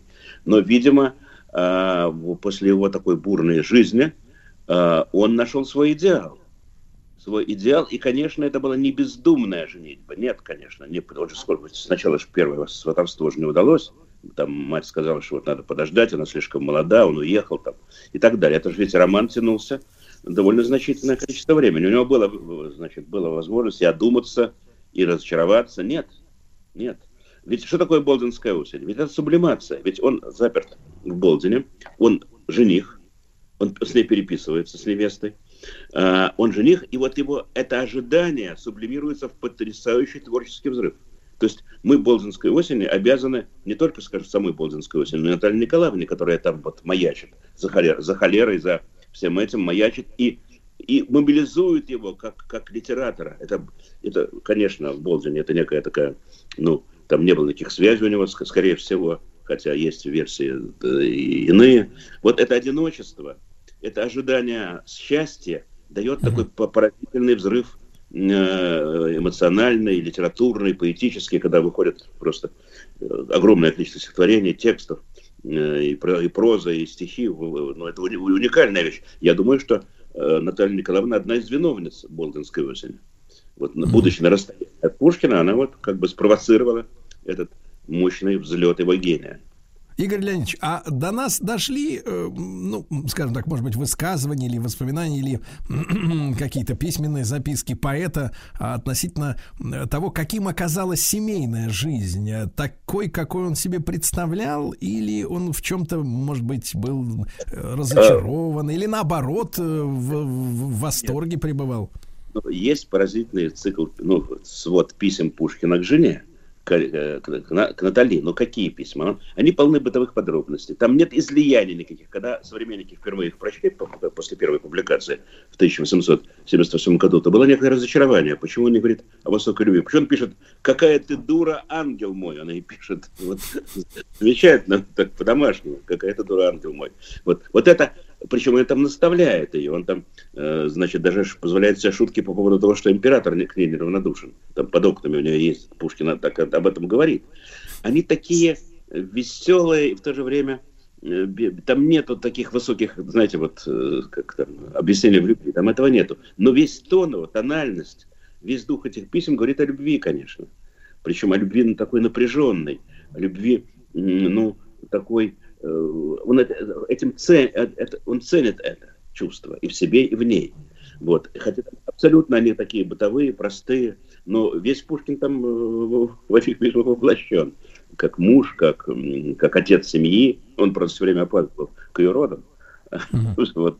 Тем не менее, э, там это все присутствует. Вот же, когда если будут найдены ее письма к Пушкину, это будет большое открытие. Но неизвестно, где они, есть ли они, сохранились ли. Игорь Но я думаю, вы сказали, что вы сказали, что они пропали в 1918 году, а до этого момента э, никаких списков или публикаций А, не было нет. по их поэмам? Нет, писем не было. Они были положены родственниками, э, значит, э, в музей Румянцевский, с условием, что они будут опубликованы через большое, там, через 50, по-моему, лет. И когда появился декрет о национализации архивов, появилась опасность, что они будут опубликованы, поскольку они переходят к государству. И кто-то, видимо, не зажелая, может, не знаю, родственники там или знакомые, или биографы какие-то, э, библиотекари, вот, видимо, не желая этой публикации, желая соблюсти волю семейства, чтобы там отсрочить публикацию до какого-то срока, они были изъяты, исчезли. И где они, мы не знаем до сих пор. Мы не знаем. И я думаю, что это будет большое открытие, если они... Я думаю, что они сохранились. Ну, как они могли исчезнуть? Кто-то, видимо, их спрятал, увез, может быть. Вот. Но это некая тайна, конечно. Вот. И я думаю, что нам не придется разочаровываться в Наталье Николаевне, если мы когда-нибудь прочитаем эти письма. Вот. Я так думаю. Игорь Леонидович, если, Да. если коротко, для вас, как вы думаете, вот кроме внешней красоты, главное ее качество как женщины, как человека, какое? Я думаю, преданность. Она была все-таки предана. При всем своем таком светском, что ли, ну, не хочу сказать легкомыслие, но увлечение светом она любила. Ну, я что ж, дома сидит, что ли? Конечно, она была красавицей, появлялась, танцевала, даже преданность. беременна. Даже беременна. Преданность, да. Друзья мои, Игорь Леонидович Волгин, поэт, историк, заслуженный профессор МГУ был сегодня с нами. 210 лет э, сегодня со дня рождения Натальи Гончаровой. Маяк районного масштаба. Дорогие друзья, продолжаем э, мы э, нашу рубрику «Маяк районного масштаба». Нужно отметить, э, Владислав Александрович, что Москва становится с каждым годом все более комфортной не только для таких, как вы. Но и для таких, как вы. Да, и для хвостатых тоже, да-да-да. Да, В нашей рубрике мы уже рассказывали и про новые собачьи площадки, про мобильные ветеринарные пункты для питомцев и, как говорится, э, счастливый, счастливый домашний питомец – это довольный хозяин. Чувствуете, какой я довольный, да? А чтобы всем питомцам и хозяевам хватало места, площадки нового образца активно строятся в разных районах Москвы в рамках, эм, но с применением нового э, современного к ним подхода. Э, проект «Питомцы в Москве» программы «Мой район» в этом году в рамках этого проекта открылось 29 новых площадок. А, При этом им помогали проектировать эксперты Российской кинологической федерации. М, А в чем конкретно была эта помощь? Э, Чем в итоге новые площадки отличаются от тех, которые раньше были? Мы сейчас разберемся. С нами на связи Евгения Капляускас, э, советник президента Российской кинологической федерации, судья по породам и рабочим качествам собак. Доброе утро, Евгений. Да. Здравствуйте, Сергей и уважаемые слушатели. Да. Евгений, вот э, сейчас активно открываются собачьи площадки, это нового образца. Э, на открытиях происходят мастер-классы, там кинологи показывают, чему можно научить собак. Ну, как это происходит все? Вообще, действительно, в этом году вот этот проект «Питомцы в Москве» по программе «Мой район» порадовал масштабным строительством и вот благоустройством выгульных площадок. Это, кстати, хороший пример для других регионов страны. И вот новый формат вот этих площадок для выгула и начальной дрессировки, это не просто какой-то огороженный участок, как мы привыкли в прошлом видеть. Это площадки были спроектированы на основании нужд э, жителей районов и э, с учетом кинологических стандартов. И вот если раньше многие площадки для выгула были в плачевном состоянии, то сегодня они превра- превратились буквально ну, в мини-парки такие. Эстетичная зеленая территория, удобные скамейки, на площадках газоны, качественное искусственное покрытие. А, кстати, экологические материалы тоже использовались при строительстве таких площадок. И на такую площадку можно всегда войти с разных сторон. Входная группа оборудована тамбуром, чтобы питомец э, не мог выбежать без ведома хозяина. И, кстати, стоит отметить, что вот э, тщательно продумано зонирование. То есть сегодня одни могут заниматься на такой площадке э, какой-то дрессировкой, а другие просто гулять, не мешая друг другу. Ну и вот, кстати, э, э, я вспоминаю историю двухлетней, нет, годовой, по-моему, да, в прошлом году, когда мы начали открывать первые площадки, а, у меня даже подруга познакомилась на такой площадке красивой э, со своим будущим мужем. Да а как что? познакомилась? Он, представляете, он ходил куда-то далеко в поле, э, занимался дрессировкой, а у нее маленькая собачка, она просто, э, так сказать, гуляла с этой собачкой в этой, на этой площадке. И вот когда мы обустроили совместно с программой «Мой район» вот такую площадку возле их дома, он стал туда ходить, и представляете, они познакомились, задружились, и вот сегодня в семье две собаки живет, и ребенок родился. Вот такая приятная. То есть это еще и вот такое место, да. Да, Евгений. Ну и безус- а- а вот такой вопрос, смотрите, а зачем, в принципе, нужно вот заниматься с собакой, да? Э, Вот, э, каждая собака там понимает какой-то набор команд, э, вот, или обязана их понимать, или только для того, чтобы там удивить знакомых, мол, смотри, как он это пляшет под мою дудку. Ну, на самом деле э, воспитание, воспитательная дрессировка собаки – это необходимость. И воспитывать нужно, в общем-то, любую собаку, вне зависимости от возраста и породы. Потому что безупречное знание, отработка команд – это, в общем-то, фундамент а, хорошего поведения собаки и, безусловно, безопасность и комфорт для окружающих. Потому что дрессировка это не просто вот э, принеси палку, покажи зайку. Это гарантия того, что ваш питомец беспрекословно слушается вас в любых ситуациях. А вы же знаете, у нас большой город, мегаполис, у нас много светофоров, дорог. И, безусловно, вот это все в экстренных ситуациях помогает. И нужно быстро подозвать все собаку или какой-то купировать нежелательное поведение ее. Да. Ну Евгений, и- Евгений, вопрос, вопрос, Да. позвольте. А, э, во-первых, возраст, с которого надо начинать дрессировку, если ей, например, года 3, 4, 5 не занимались, можно ли это э, восполнить и может ли это делать сам человек или нужен профессиональный кинолог для этого?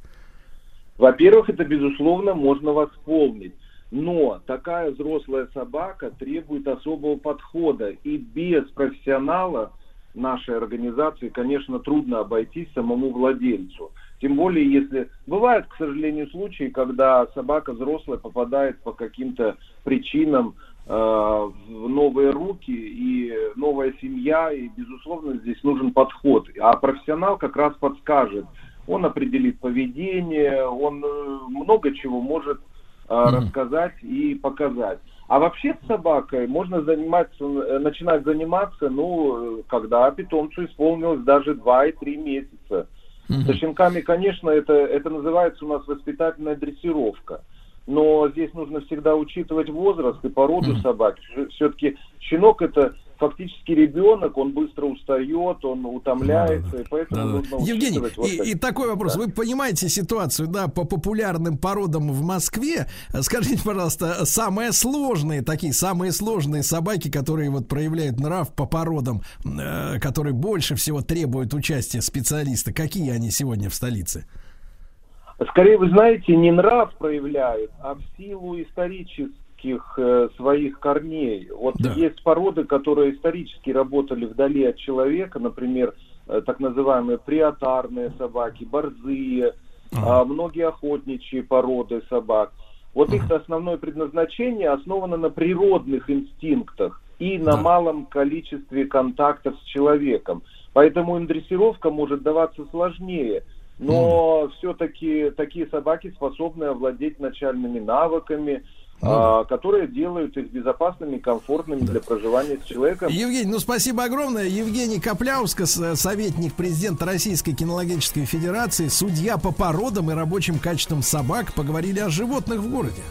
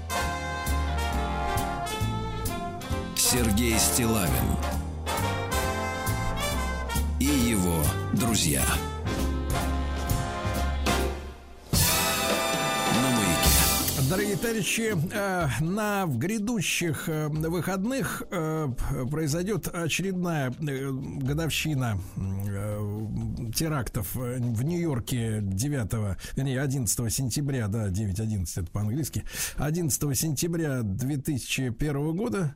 Вот, не круглое, уже 21 год прошло с тех пор. Но вы знаете, вот судя по последним событиям, несколько лет уже, как они, да, происходят во всем мире, меня складывается ощущение, честно говоря, что э, ложь как инструмент используется настолько э, тако- в таком, знаете, бытовом, э, рядовом порядке, что за- закрадывается подозрение. А вот те события, в которые мы, э, безусловно, верили, хотя и появлялись, конечно, периодически всякие фильмы расследования и конспирологические, как их говорят, как их называют, да, э, было ли все так, э, как э, нам подавали э, американские телеканалы э, в то время, да? И, и я очень рад приветствовать в нашем эфире Александра Николаевича Домрина, доктора юридических наук, американиста. Александр Николаевич, доброе утро. Доброе утро, Сергей. Доброе утро, все друзья Сергея. Да, да, да. Александр Николаевич, я так понимаю, вы в те дни как раз были в Штатах. Вот, да, Да, в, я то, в то начал- время. Да, да, да. Я начал преподавать э, в Детройте. Эм, э, Вы знаете, учебный год в Америке начинается не 1 сентября, а в конце августа. Так что я там уже обжился. На третий день на меня уже успели напасть. Эм, Крепкие черные ребята. Деньги отобрали, пис- пистолетом угрожали. Ну, в общем, типичная ситуация, для, э, которую мы видели по «Брату 2». А, так что, эм, как, э, как, как вчера все это действительно было, хотя вы правы, 21 год уже прошел. Все на моих глазах разворачивалось. И- Я, да. я помню свои, собственно, ощущения от телетрансляции. Эти кадры, они начались э, э, в тот день, там где-то в районе, там, ну, после обеда, да, потому что разница во времени у нас большая. После обеда, где-то в 4, в 5, э, эти кадры, они вызывали ужас, шок, и от этого шока, конечно, люди отходили годами, потому что никто такого, ничего подобного до этого не видел. Там в Нью-Йорке выросла рождаемость, там невероятно, да, люди спасались близостью от э, стресса, это все понятно. Э, Вот как это воспринималось там, Штатах, да, не, не по картинке, как мы судили, а вот среди вашего окружения? Да, вы знаете, эм, иду я э, 11 сентября на работу э, в школу права в State University. Эм, Все в холле э, школы права приклеены э, глазами к телевизору, к экрану телевизора, который там стоял. Оказывается, первый самолет уже влетел в э, од- одну из башен близнецов, а, а второй фактически на наших глазах в прямом эфире влетел. Эм, Ну, стресс действительно не то слово. Первое ощущение, что это очередной Перл-Харбор. И вы знаете, как-то уж очень быстро, это мне сразу подозрительным показалось, очень быстро американцы нашли виновных. В этот же день, вечером этого же дня, в этот день занятия не отменили, а отменили в следующие дни, потому что непонятно было, чего ожидать дальше. Но вечером этого же дня, когда я выходил из школы, уже висел плакат, нарисованный, написанный от руки, вон из Америки террористов, мы все знаем, кто они такие. Вот я понятия не имел, кто они такие. Значит, а уже американским студентам мозги промыли, что это арабы. А какие арабы, откуда арабы? А, Ну и фактически виновные были тут же назначены, а дальше все подводилось под картинку, все подводилось под, под обвинение. А, И э, уже тогда было очень много вопросов. Э, Если у нас есть время, я основные из них Конечно. обозначу. Конечно. Очень кратко, да. Ну, вы ведь слышали э, взрывы в э, э, зданиях-близнецах Всемирного торгового центра. И, и сама картинка нам показывает, что э, очень уж похоже на такой промышленный снос объекта. Э, По расчетам не должны были там тонны керосина, которые вылились из этих э, самолетов, не должны были такой эффект иметь. Ну и самое любопытное, а почему третья башня упала? Вот кто об этом помнит, что самолеты влетели в две башни, а там еще третья стояла, но не такая высокая. Она-то почему упала? Вопрос.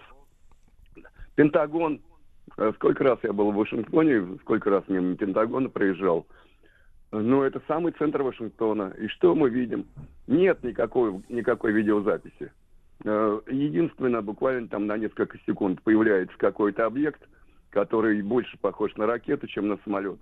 Ну и на там, и там от, от крыльев же, п- помните, когда по- показывали, как э, самолеты, э, тоже удивительная история, да, съемочные группы оказались вовремя э, в, там в 9 утра на месте и, и- и развернули свои объективы туда, куда надо, я про первый самолет, да?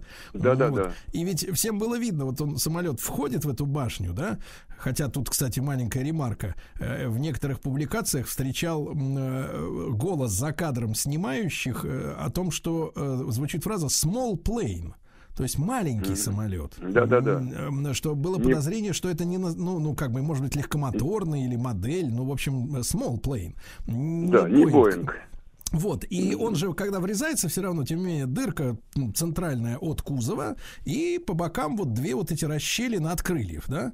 Потому Мгм. что, когда видишь фото Пентагона, там нет от крыльев ничего, ни двигателей нет, ничего там нет, просто ровная дырочка и все. испарился. Упал вот на лужайку и испарился. И багаж испарился, и люди испарились, и, и э, э, крылья испарились, и турбины там под крыльями испарились. Но не бывает такого, э, за кого нас держат. Ну а дальше, вы знаете, тоже очень любопытные события такие. Э, давайте назовем их конспирологическими. Я в этом слове, кстати, ничего предосудительного не вижу. Э, заговор, фактически вся история человечества на заговорах построена, включая российскую историю. Э, э, Ну, смотрите, значит, владелец э, башен-близнецов Ларри Сильвер- Сильверстейн или Сильверстайн или Сильверштейн на, на русский манер, если э, он... э, Не, на русский э, манер Зильберштейн. да, очень похоже, да. А, И он застраховал эти башни буквально накануне тера- тера- теракта на миллиард долларов. А Сам он обычно утром завтракал в одной из башен, там на каком-то 48-м этаже. В этот день не пошел. А, Вот э, планы изменились. Дальше, дальше, дальше не менее интересные события разворачиваются. А, Я давно слежу за Робертом Кейганом. Ам, э, Это а, один из а, тех, кого в Америке называют неоконсерваторами. А, а, Он один из основателей проекта «Новый американский мир», «Новый американский, э, новый американский век». И он очень был близок э, к Дику Чейни, к тогдашнему вице-президенту Соединенных Штатов. И на протяжении долгого времени агитировал за то, что Америка должна э, э, нанести сокрушительный удар по Ираку.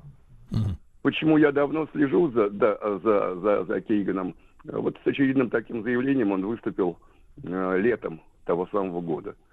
А, а, а, опять-таки, почему давно за ним слежу? Потому что хорошо знаю его жену.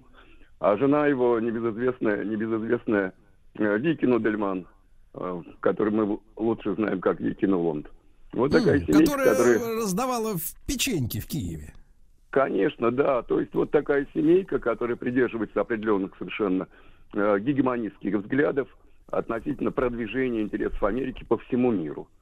Э, вот муж и жена, что называется, одна сатана. А, я Александр Николаевич, думаю- э, Александр Николаевич, а да. может такой Да. вопрос? Я понимаю, что вы не экономист, но тем не менее, э, так сказать, понимаете ситуацию.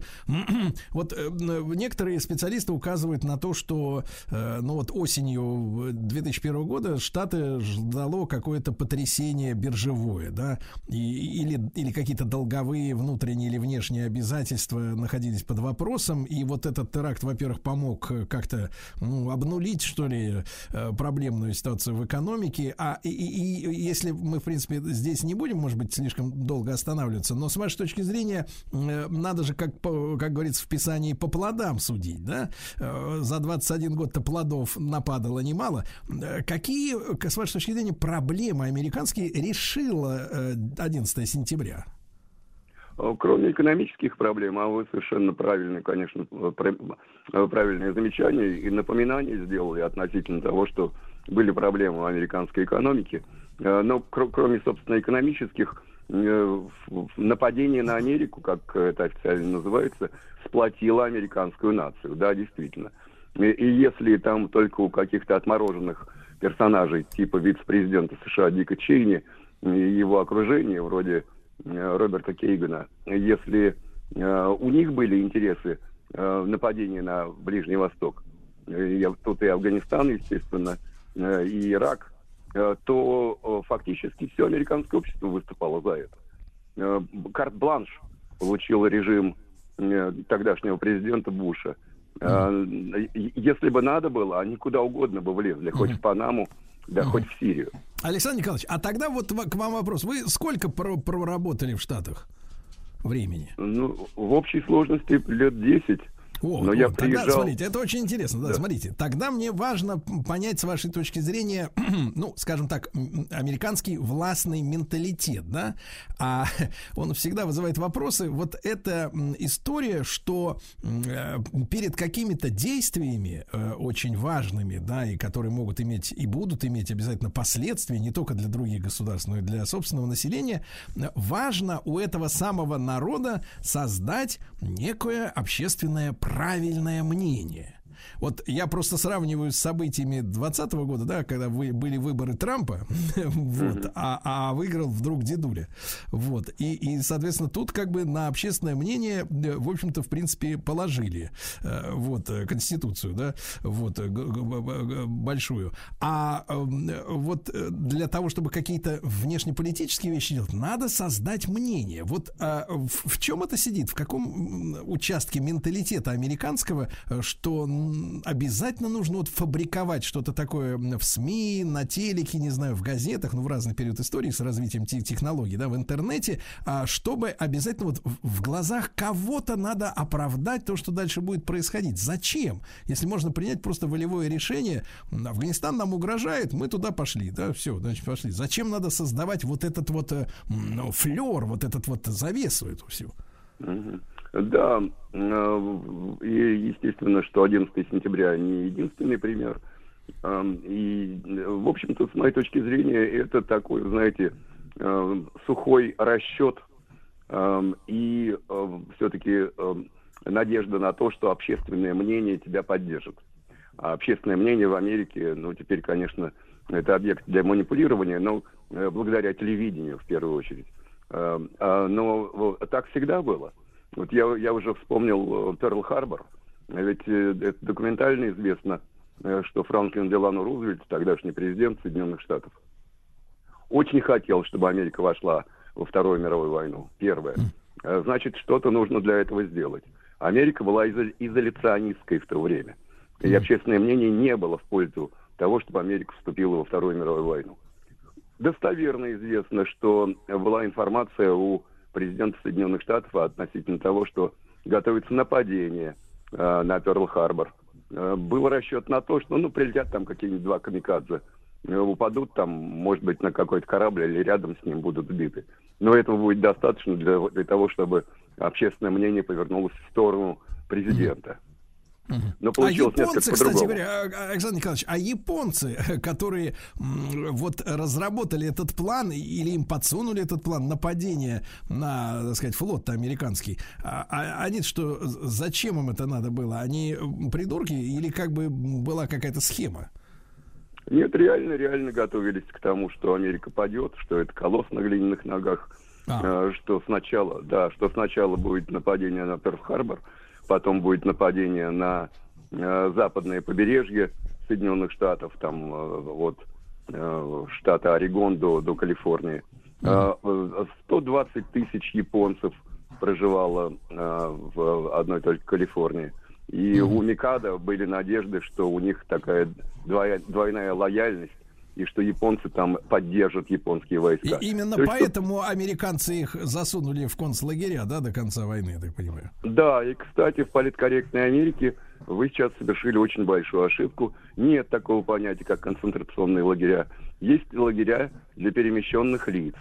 Вот. э, э, та- Так, что ни в коем случае э, сразу, если в Америке такое заявление сделаете, сразу на крючок.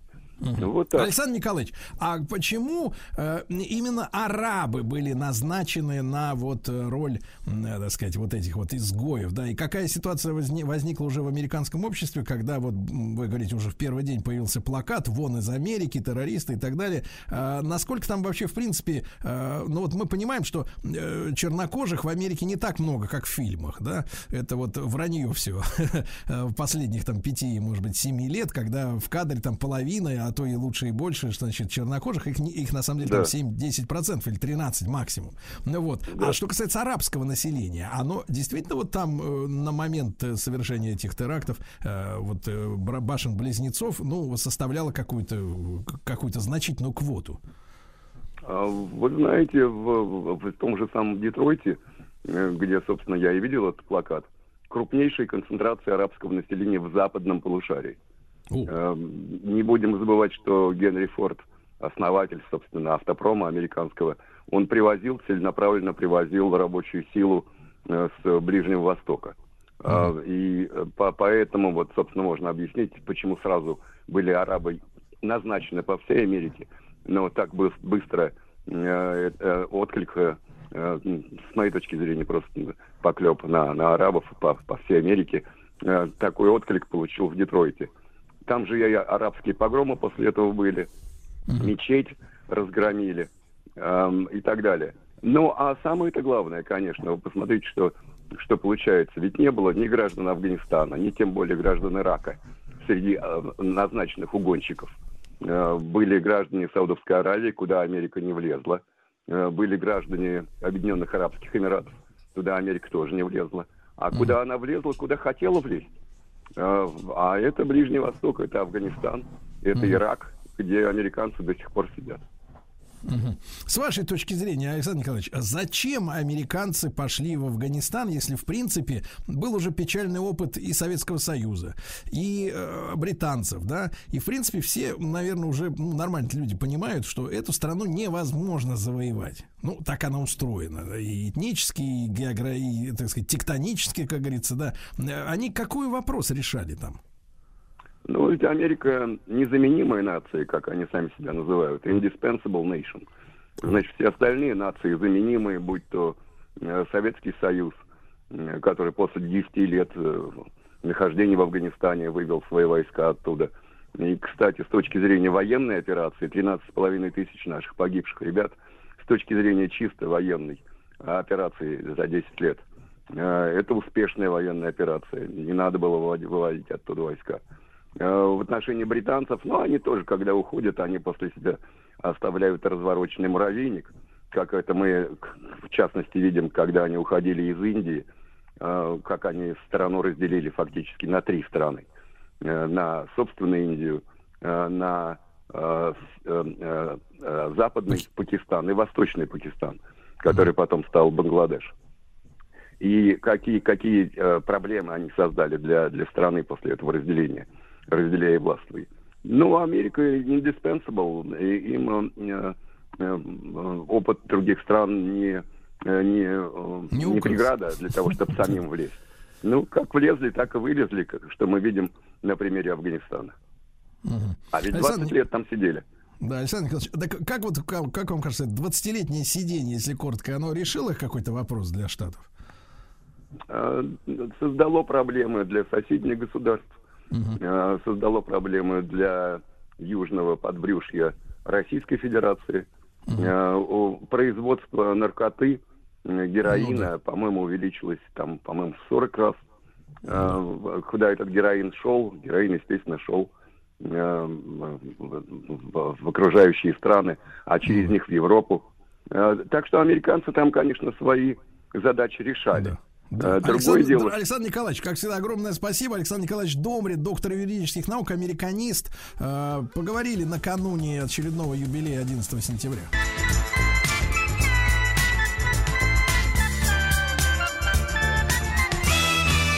Сергей Стилавин и его друзья. Друзья мои, ну и сегодня очень, э, так сказать, э, приятственный у нас э, да, повод для общения. Дело в том, что сегодня ведь отмечается Всемирный день грамотности, да? И, конечно же, когда я узнал об этом, несколько А- лет назад- оказалось, поздравить некого, да? Нет, я сразу понял, что очень соскучился по Татьяне Юрьевне Гартман, да. Преподавателю, автору, автору и, э, а, и ведущему проекта «Училка против маяка». Э, Татьяна Юрьевна, доброе утро. Доброе утро, здравствуйте, Сергей, здравствуйте, Влад, Вы здравствуйте, У слушатели. себя? У, у себя. Что значит у У себя? себя, я бы сказала. Хорошо, да. Как у вас погода, Татьяна Юрьевна? У нас очень холодно, грибы не Ой. растут, ночью Мгм. заморозки, ужасно. Ну да, да, ничего, нормально. Татьяна Юрьевна, ну вас поздравляю с этим праздником, да? Э, Давайте Спасибо вот большое. начнем с теоретической части, а потом уже самое неприятное. А, Вот. а, С вашей точки зрения, грамотность это ну, в сегодняшнем мире, когда вроде бы есть э, всеобщее начальное и даже среднее образование, да, э, пока еще, извините, бесплатное. Вот, да. В общем-то, это только в 30-е годы, там, 20-е годы 20 века надо было ликвидировать безграмотность. Да? Сейчас вроде как-то условно все считаются грамотными. Но вот в 22 году, 21 век, что это такое грамотность? Ну, на самом деле, грамотными э, большинство, конечно же, россиян считаются. У нас э, остаются некоторые слои населения безграмотные, но это совсем э, небольшое количество людей. В основном в России все грамотные. Но Не, ну, и количество их между- небольшое, но вот я слышал, в некоторых городах уже комплектуются классы, например, из людей, которые не говорят по-русски. Вот. И как-то Ну- чему-то их там будут учить вот в этих классах. Да, совершенно верно. Но ведь это Международный день грамотности. И здесь, мне кажется, основной акцент сделан на э, людей, которые в разных странах мира, в бедных странах, в отсталых странах, они не имеют возможности учиться. И вот именно здесь э, как раз этим праздником подчеркивается важность всеобщей грамотности, волонтерские движения, которые там, э, с помощью которых можно поехать в эти страны Да, и но, там но учить Татьяна, детей, Татьяна людей и Юрьевна, так далее. а, безграмотность людей в Демократической Республике Конго не может нас убаюкивать и, так сказать, закрывать глаза на, на наши проблемы. Совершенно верно, потому что для меня, например, Международный день грамотности, ведь у слова грамотность два значения. Первое значение это умение писать и читать, в принципе, да, умение Мгм. писать и читать. А второе значение это умение писать и читать грамотно. Так. Так вот, для меня Международный день грамотности, вообще День грамотности, э, именно актуален во втором значении, потому что я считаю, что нужно не просто уметь читать и писать, а делать это грамотно. Для чего, Татьяна Юрьевна? Потому что люди говорят, ну меня же понимают. Да. А там, где я как там поставил запятую, э, где мягкий знак в глаголе, это какая разница? Вы же поняли, что я сказала? Да, совершенно верно. Но смотрите, у языка, кроме э, функции понимания, да, то есть вот э, коммуникативной функции, есть еще большое количество функций. Огромное количество задач мы решаем с помощью языка, с помощью нашей речи. И Так. одна из них, на мой взгляд, одна из таких самых важных и красивых, это эстетическая функция. Речь не должна не просто быть, а она должна быть красивой, мне так кажется. А И как тогда вот объяснить, э, как вот, э, да, Татьяна Юрьевна, а, это хороший вопрос, а как объяснить э, людям, которые э, очень, э, так сказать, заточены сильно на своей внешности, да, они делают лифтолуки, щелкаются в зеркалах, подкачивают свое тельце, принимают, э, о, не надо об этом, да, вот, значит, э, подкачивают губы, э, ну, в общем, выходят из дома, ну, красивыми, а вот раскрывают свои ротики вот эти, да, или рты, или ртищи, вот, и как бы оттуда как бы нет красоты, то есть не бьется, да, вот как бы вот получается внешне гламур, а изнутри мусор или примитив. Как объяснить людям, что вот речь это тоже часть, ну вот любимого ими имиджа, да, вот такого успешного Ну, и привлекательного. Культуры в целом, конечно, потому что красиво одеться, понимаете, да, то есть одежда же нужна не только для того, чтобы прикрыть стыд и не замерзнуть в холодное время года. Одежда нужна э, красиво, люди хотят красиво одеваться, чтобы она была красивой. С языком то же самое. Это же не просто объяснить, «Э, э, можно же пальцами, да, там показать и сказать, хочу вот это, и все. А речь нужна еще и для того, чтобы общение наше было красивым. Вот. Объяснить как, я не знаю. Объясняют э, люди в разных местах помощью разных способов. Э, например, э, это объясняют родители своим детям, это объясняют учителя в школе, это объясняют э, телевизионные радиопрограммы, такая как у меня, например, «Училка против маяка». Это объясняю я в своем блоге, там, в телеграм-канале. То есть это э, люди объясняют, ну, вот как могут, а уж услышали или нет остальные, это большой вопрос. Да, но нас не Книги, устраивает, фильмы, не, не- же, не- да. не устраивает вот эта ситуация, когда кто как может, тот и объясняет. Потому что в семье, например, в которой бык-бык, мык-мык, ну, ну, Пушкин не родится, правда? От, от- от- от таких вот, так сказать. Ну, э, по-разному бывает, конечно, но в основном, да, скорее всего, скорее нет, чем да. Это да, понятно. Татьяна Юрьевна, динамика какая? Вы же не первый год наблюдаете, да, за ситуацией, как вот э, и детки, вы же педагог, правда, и, и взрослые. Вот расскажите нам о тенденциях, потому что важно понять, куда движемся. Кать, котимся, как говорится, или взлетаем Куда над собой. котимся, да, понятно. Ну, вот смотрите, э, я на самом деле э, и 30 лет назад преподавала, и сейчас преподаю, и могу Да. сказать, что, ну, условно говоря, в среднем по больнице температура остается примерно такой же.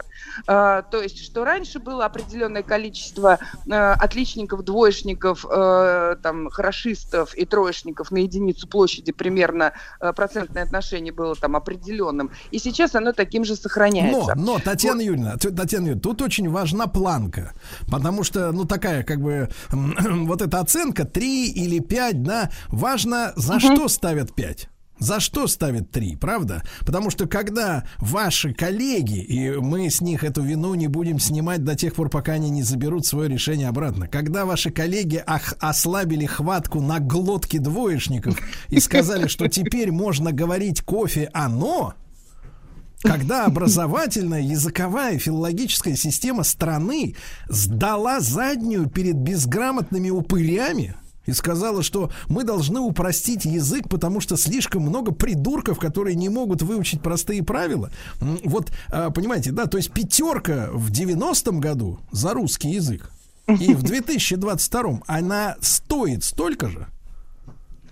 Ну, честно скажу, э, немножко по-другому, потому что э, вот знаете, что касается знаний русского языка, может быть, она столько же и стоит. А вот что касается умения э, красиво мыслить и красиво излагать свои мысли, э, вот э, говорить, писать, там те же самые сочинения. Вот, наверное, здесь э, сейчас у нашего образования есть определенные пробелы. Давайте А, назовем этим виновника. Почему, почему человек... Вообще, вы знаете, Татьяна Юрьевна, э, я и, и в 80-е годы, я из, из них родом, да, э, знаю не понаслышке, что русский язык в плане написания сочинений был одним из самых нелюбимых у наших людей э, такой, значит, задачей, да. Э, не- Ненавидели люди писать сочинения, и э, я помню эту, эту, э, эту, как бы так сказать, проблему. А вопрос в том, что э, сегодня вот это отношение, да, к выражению мыслей своих э, элегантным, а, вот э, почему, вот в чем вы видите причину, и давайте даже с другой стороны, как можно развить э, вот э, красивое, именно с точки зрения элегантности, да, построение речи, А что, э, что человеку может помочь в этом, да, чтение литературы, э, как с вашей точки зрения?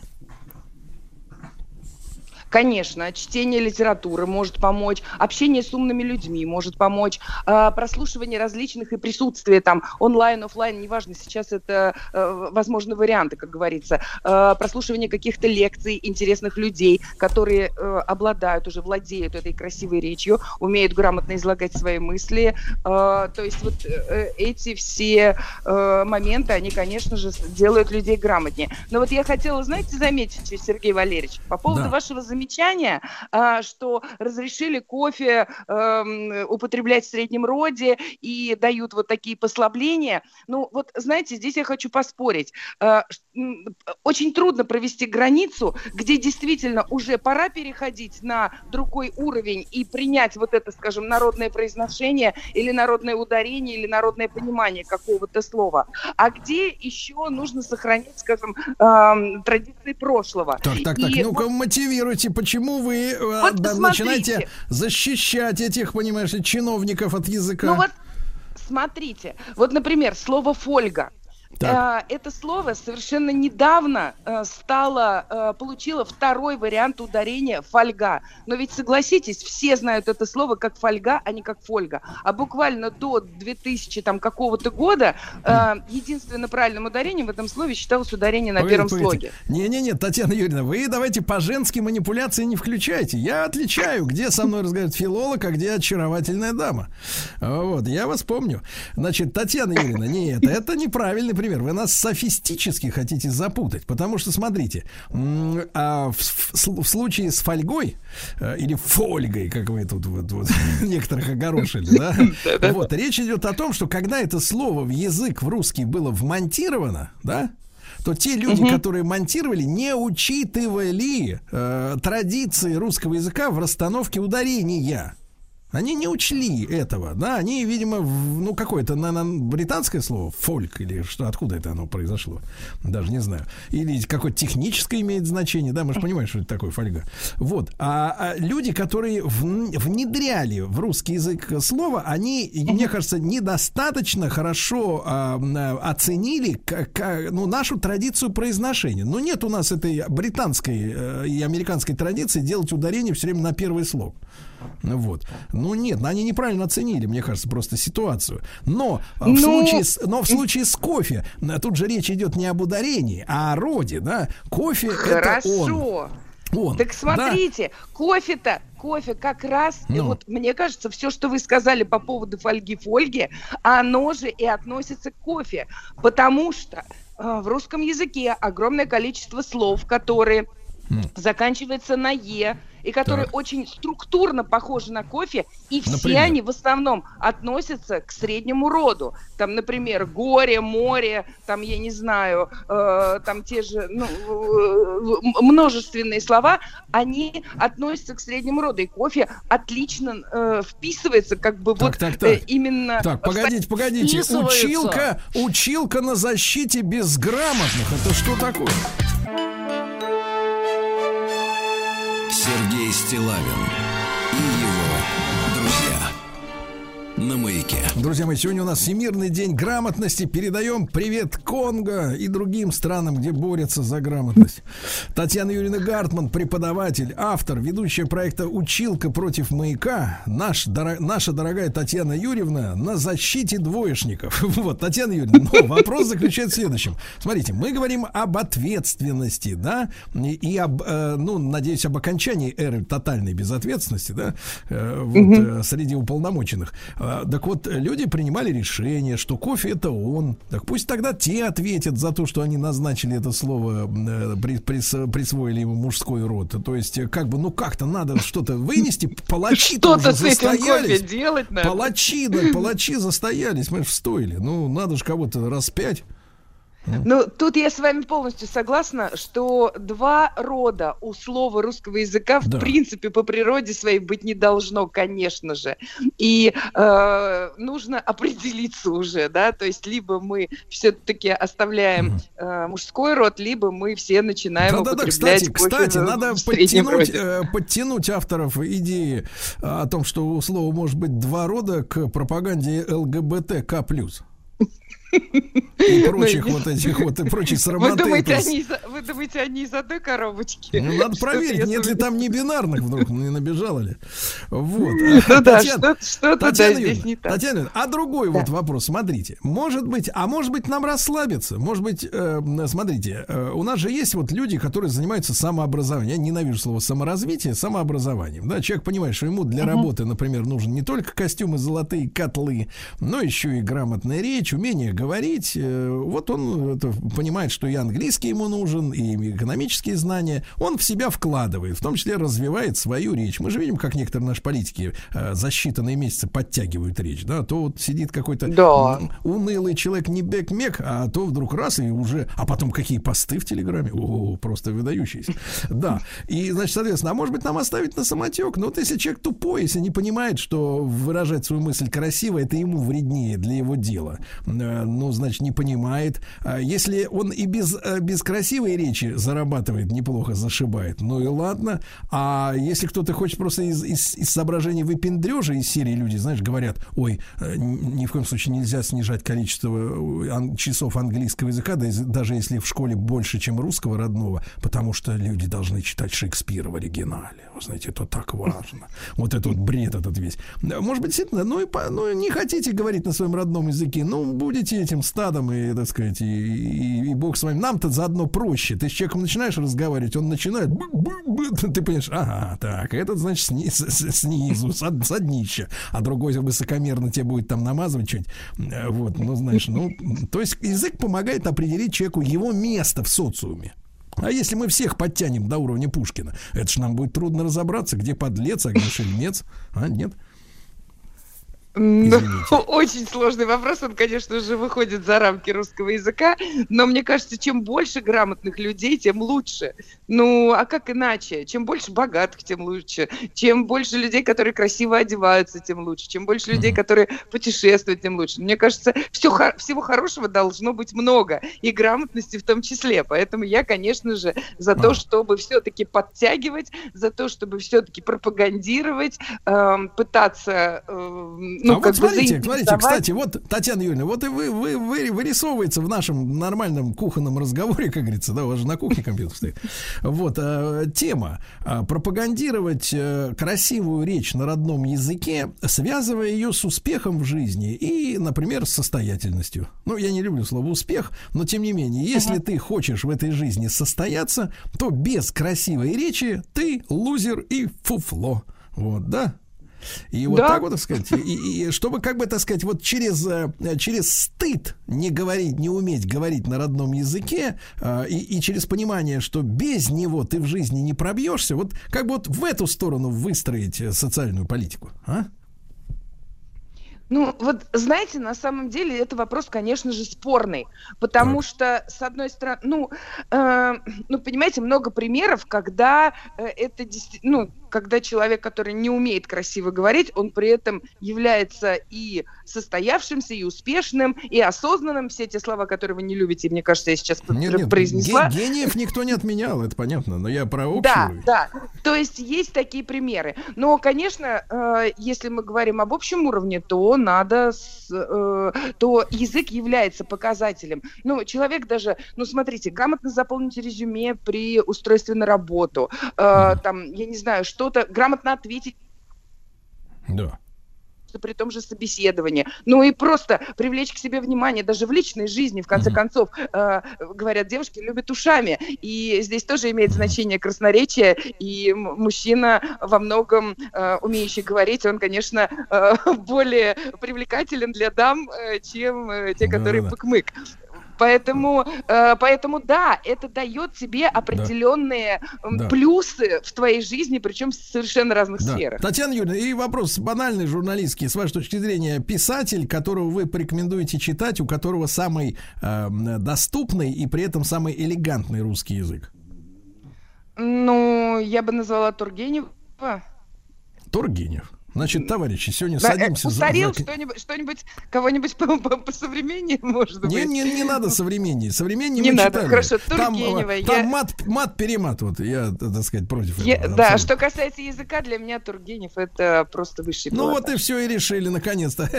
Татьяна Юрьевна, но вы эту свою за, за, затею с э, отмазыванием двоечников и языковых чиновников вы бросьте. Вы на нашей должны быть стороне. Да, да, Я да. на вашей.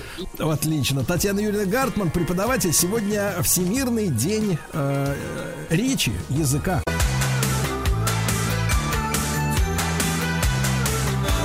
Телефон рекламной службы 495 105 5244.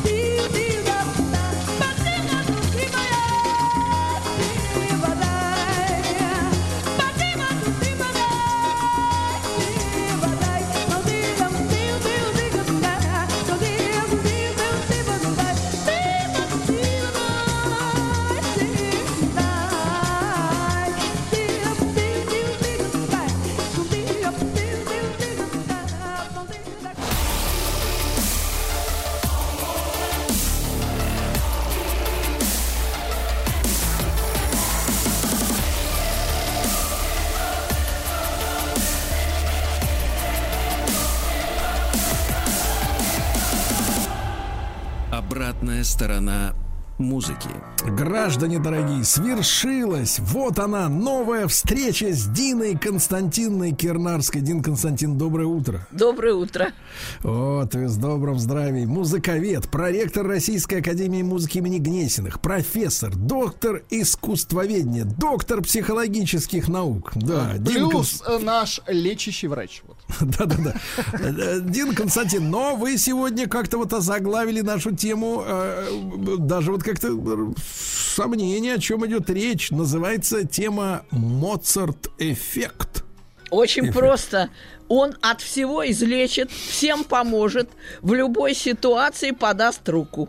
Просто-таки универсальный гений на все случаи жизни для всех и для тех, кто любит Моцарта, и для тех, кто понятия о нем не имеет. Он все равно придет на помощь и просто облагородит вашу жизнь, можно сказать, осветит ее солнцем своего гения. А какие болезни можно взять? Любые, любые, потому что все болезни от нервов, как Надо известно. по-другому, Дин Константин, с этим э, контингентом обращаться. Надо говорить так, и ваши тоже. Да, любые. Любые. Все Ваши. болезни всех. От Так. чего? От плохого настроения, от неверия в себя, от пессимизма, от каких-то мрачных мыслей. Вот же от этого болезни. Люди оптимистичные, бодрые, радостные не болеют. Да, вот сегодня вышла даже новость, что и кариес от стресса, представляете? Ну так и все от, все от него, от проклятого. Даже дети. Итак, Моцарт крадет э, хлеб у стоматологов. Да он Значит, крадет хлеб у всех, просто у всех врачей. Медицину закрываем, вместо нее Моцарт. Дин Константин, да, хорошо, да, понятно. Дин Константин, а вот э, с, с точки зрения именно музыковедения, э, так сказать, э, ну вот э, товарищей ваших э, по Гнесинке, да, композиторов там всяких, э, исследователей нутра музыкального, в чем загадка ну, вот, в построении музыки именно Моцартом, вот э, с научной точки зрения? Очень много всяких загадок. Э, Главный секрет никто никогда открыть не может. Это секрет красоты. Э, Ведь есть композиторы, ну, например, там Шонберг, положим, или Монтеверди в 17 веке, которые открыли что-то принципиально новое. Вот было до этого так, а теперь они пришли, и теперь вот эдак. Так Моцарт не из них, нет. Он примерно как Бах. Он подытожил то, что было сделано до него. Но так, это даже вот в этом фильме «Амадеус» показано, когда Сальери сочинил какой-то мотивчик. Моцарт его подхватывает, то есть он не предлагает свой, он его подхватывает.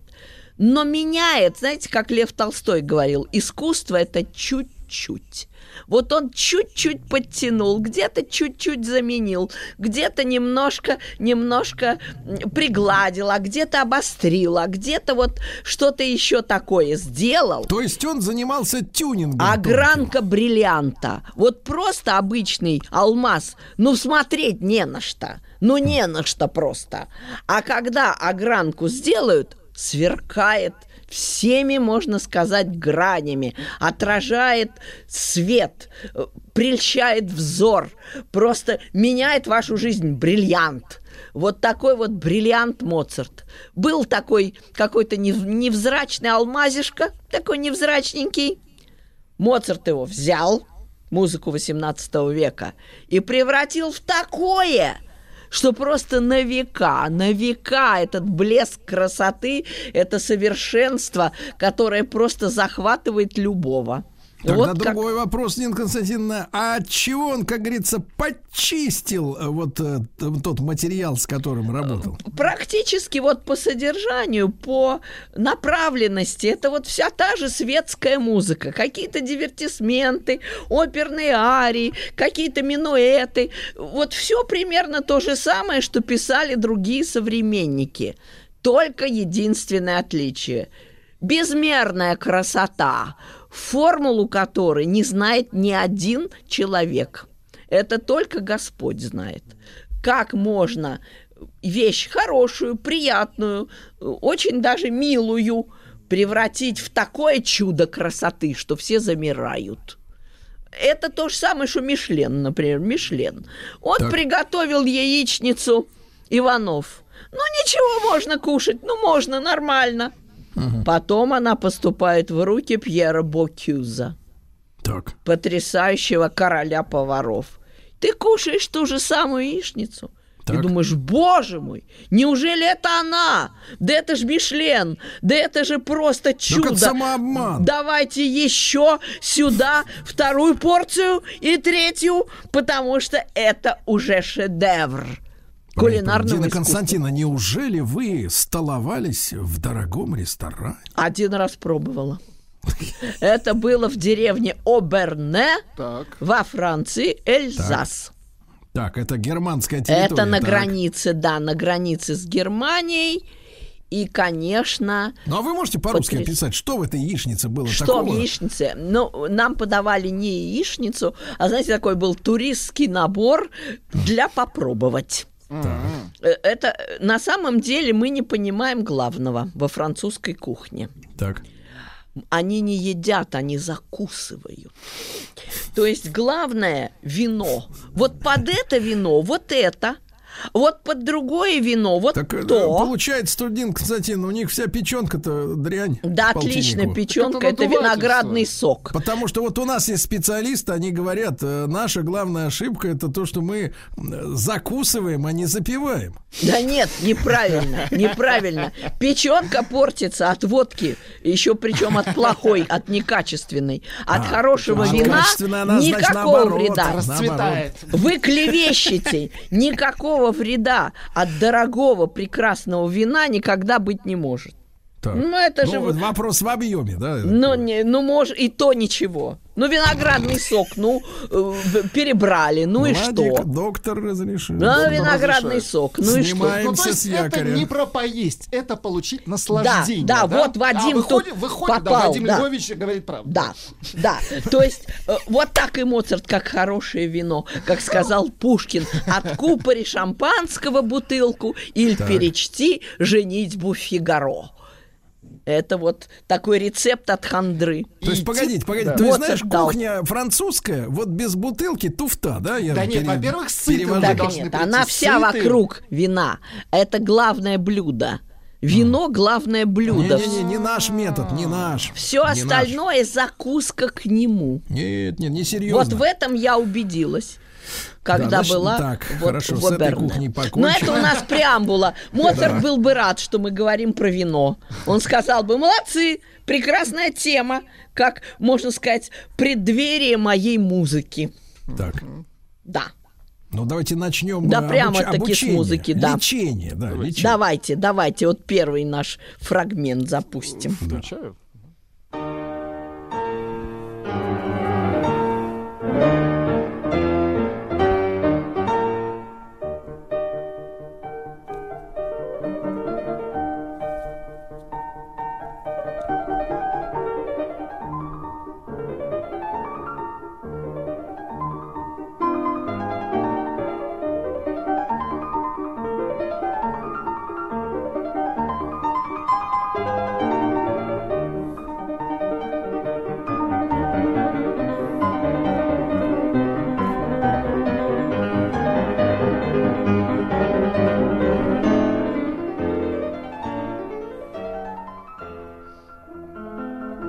Но уже как-то Погодите, Полегчало. погодите, погодите, Дина Константиновна, хорошо, не, не ломайте. кайф. А знаете, что первое по ощущениям? Работать не хочется. Вот это правильно. Это Уносит правильно. куда-то. Да. А, э, Понимаете ли, вот это произведение пахальное. Вот это слово Моцарт-эффект пошло именно от этой сонаты, которую мы сейчас вот слушали. А знаете почему? Вот вы обратили внимание, что она такая вся прозрачная. Как будто вот вы видите прямо сквозь чистую воду каждый камешек, каждая ноточка, каждое Отдельно. созвучие, прямо как вот на ладони перед вами. И был такой эксперимент в 96 году еще. Некая мадам Фрэнсис Раухер ее зовут, это психолог. Она э, разделила испытуемых на две группы. Первая группа э, выполняла, значит, пространственные тесты, и вторая группа их тоже выполняла. Так вот, после того, как они послушали Моцарта в первой группе, у всех на 10% улучшились результаты. То Да есть что? люди стали Какая яснее. нес- То есть, погодите, несправедливость. Мальчик хорошо занимался, девочка плохо, а у всех улучшилось. А, а, нет, каждый от своего уровня. А. То есть, если у тебя там было 3%, то, допустим, на 0,3 увеличилось. Если у тебя было 5, то на 0,5. То есть, На 0,5, Да, на да, ну 0,5 значит, вот на да. 10% у всех абсолютно. Причем те, кто не слушали Моцарта, а делали другое отвлекающее какое-то дело, там рисовали, развлекались, играли в компьютерные игры, ничего им Так. не помогло. Они также выполнили тест, как и до этого. А Моцарт всем помог.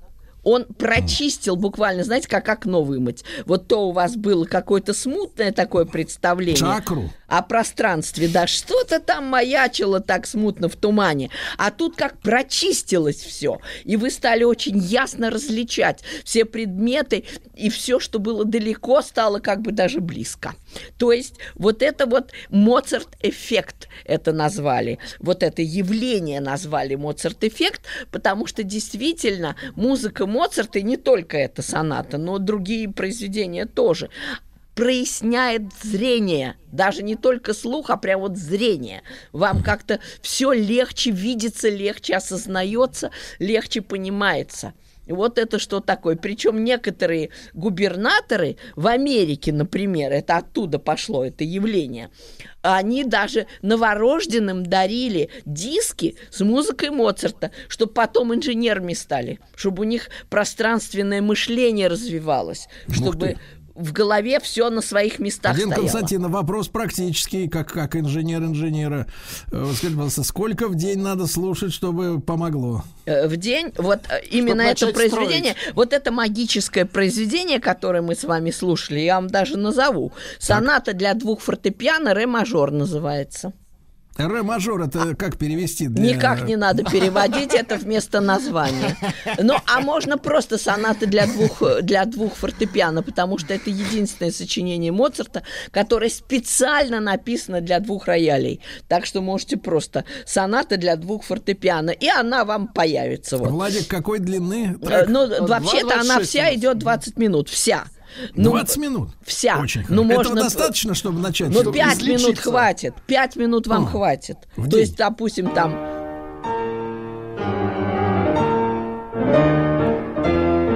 Начинать можно от минуты, наверное, Да да? прям, да, буквально, не так долго. Кроме того, ведь чем музыка хороша, я же все время это говорю, она всегда с вами. Вы в машине, она с вами. Вы моете пол, она с вами. Любой другой вид искусства требует, чтобы вы отдали ему все внимание. Даже если вы дома смотрите фильм в тапочках с попкорном домашним, то все равно, если вы отвлеклись на что-то, а фильм продолжает идти, вы уже потеряли нить. То есть вам надо выключить, потом вернуться, потом включить. И главное, вам надо сидеть и смотреть на экран. Вы не можете в это время чем-то еще заниматься. А музыка сама войдет в душу. Вы можете даже в это время книжку читать. Вы можете эту музыку не замечать. Вы Так. можете что угодно делать другое. А она с вами. Вот в чем фокус-то. Вот. Так что вот эта вот соната вам просто поможет решать задачи по геометрии.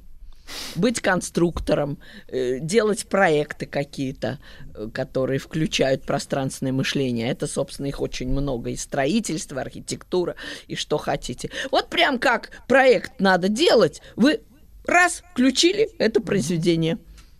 И у вас на 10% лучший результат. С гарантией. О, Вот готовитесь к радиопередаче, да, и да прям что угодно. Да прям что угодно. Э, Но Моцарт же хорош не только этим. Это э, маленький момент, который он вам предложит для облегчения и украшения вашей жизни. На самом деле гораздо больше. Вот э, есть такая история, что вообще любой композитор прямо несет на себе как печать своего времени, своей эпохи. И вот то, что в это время было важно, нужно всем, характерно, поддержано всеми, вот это прямо как печать действительно находится внутри этой музыки и отдается нам. Вот в частности, 18 век это был век светского искусства, в отличие от предыдущего века, более религиозного, более такого углубленного, даже немножко более сумрачного. 18 век как бы вот распахнул окна и двери, и люди увидели, наконец, друг друга – не Господа Бога только в небесах, а Так. друг друга. И стали больше общаться, больше э, ходить на какие-то вечеринки, отмечать дни рождения. Моцарт сам играл иногда э, в То есть вы о под балконом. Нет, э, ну вот э, такой прекрасный роман 18 века «Опасные связи». Понимаете, опасные связи появились. Ужасно, Тоже было ужасно. Вы как-то не очень. читали, Дин Константин? Как-то все ужасно. замуровались, было не очень. А тут прямо связи, понимаете? Там же Владуля, там, Да просто Да там такая грязь. Такое Да там- там общение грязь. неправда, Грязь. неправда. Там грязь. Это, это не, не грязь, это красота. Нет, там я помню сцену. Молодой человек Что? лежит, значит, э, на кровати. Сверху над ним, значит, этот самая женщина, это постарше. Она юбку задирает. Маркиза де Мертей, да. и говорит, да. нравятся тебе мои ноги? А тот говорит, у тебя их всего две? Он проверил, да, проверил. Но, Ужас. понимаете ли, э, это очень даже мило все. Это куртуазная такая любовь, это, это красота, это галантность, это э, очень Ах, это красивые формы для всего. Вот если вы прочтете этот Да. роман в письмах, да вы никогда в жизни так не выразитесь, как они в письмах выражались. Лучше любого писателя. Но мы не об этом, мы о том, что в это время люди вообще очень поддерживали друг друга. Вот я вам даже расскажу. А вот, так, так, Дин так. Константин, давайте мы друг друга поддержим как следует, но после короткого выпуска новостей. Дин Константина Кирнарская с нами.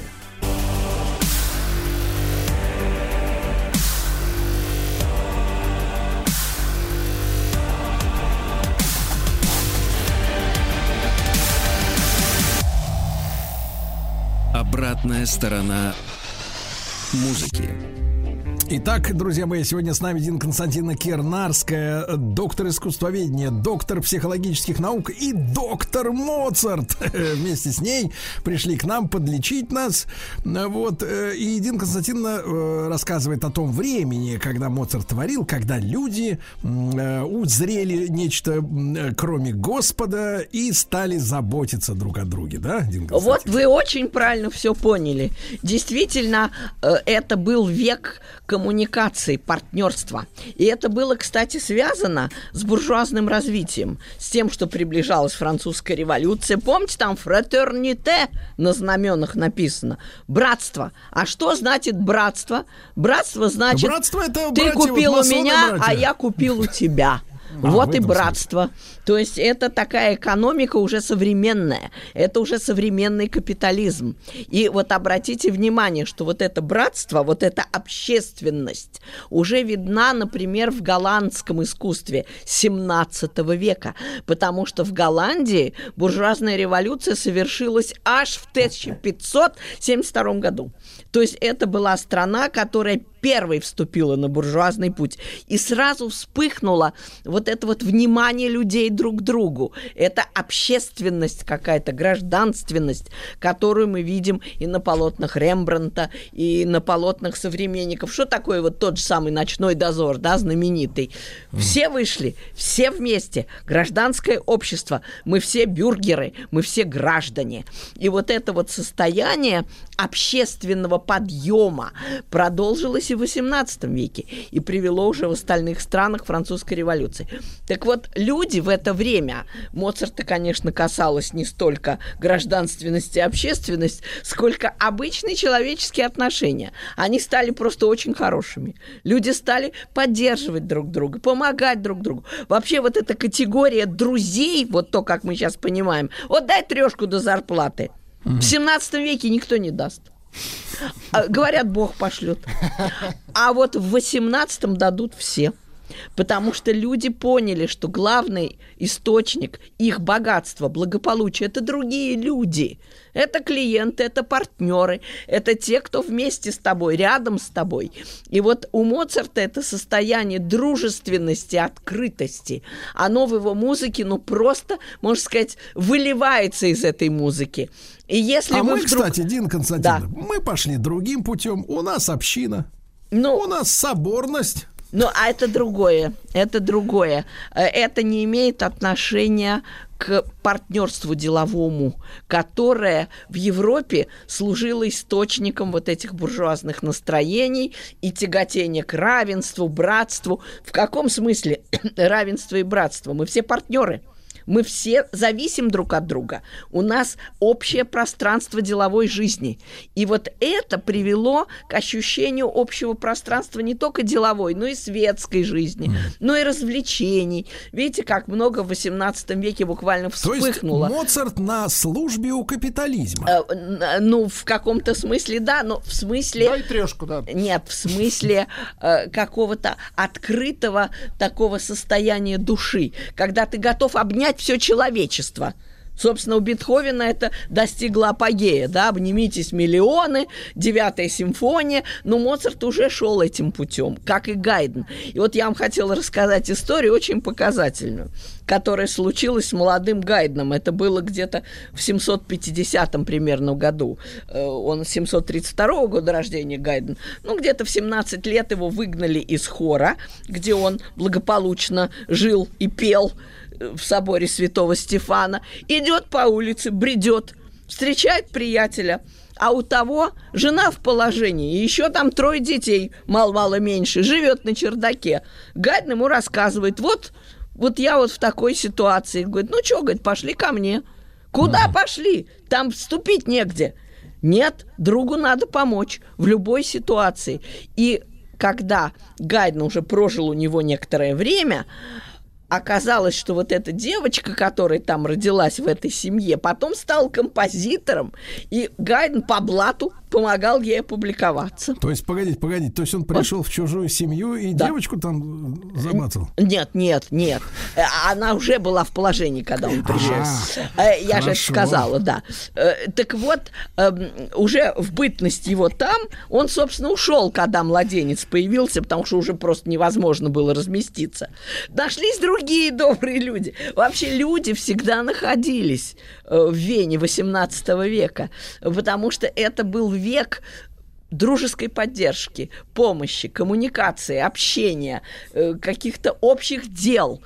И вот э, в знак этого Моцарт всегда писал музыку, которая открыта людям, которая очень к ним настроена по-дружески, доверительно. Вот когда вам кажется, вот, между прочим, я слышала э, лекции Александра Аузана о культурных кодах экономики, и он говорит, вы знаете, насколько возросла бы экономика России, если бы мы, если бы мы доверяли друг другу Так. с 27% до 70%.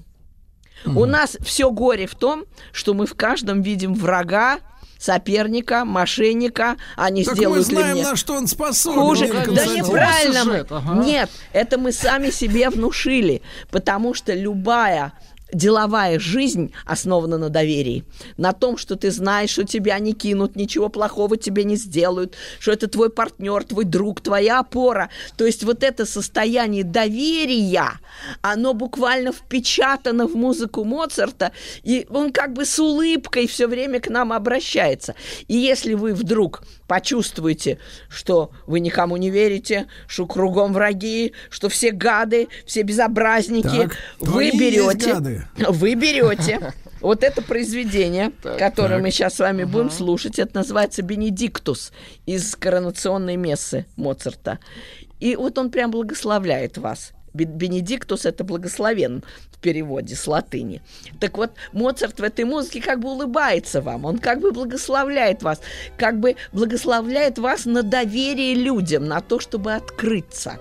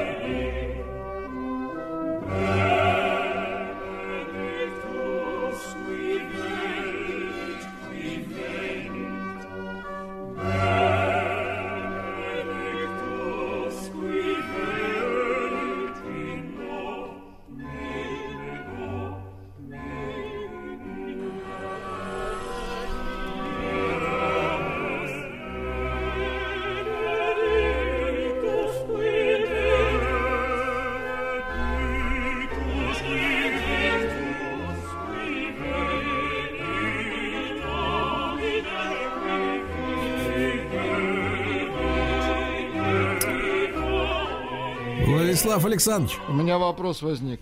он Ну, же а Вадим ск- Львович. Да, скажите, а он же это под заказ писал все. Э, Ну, это э, церковная вообще-то музыка, но в 18 веке церковная музыка стала подмигивать светской, и э, вот э, мессы Моцарта, скажем, вот как это, абсолютно не похожи на мессы Баха.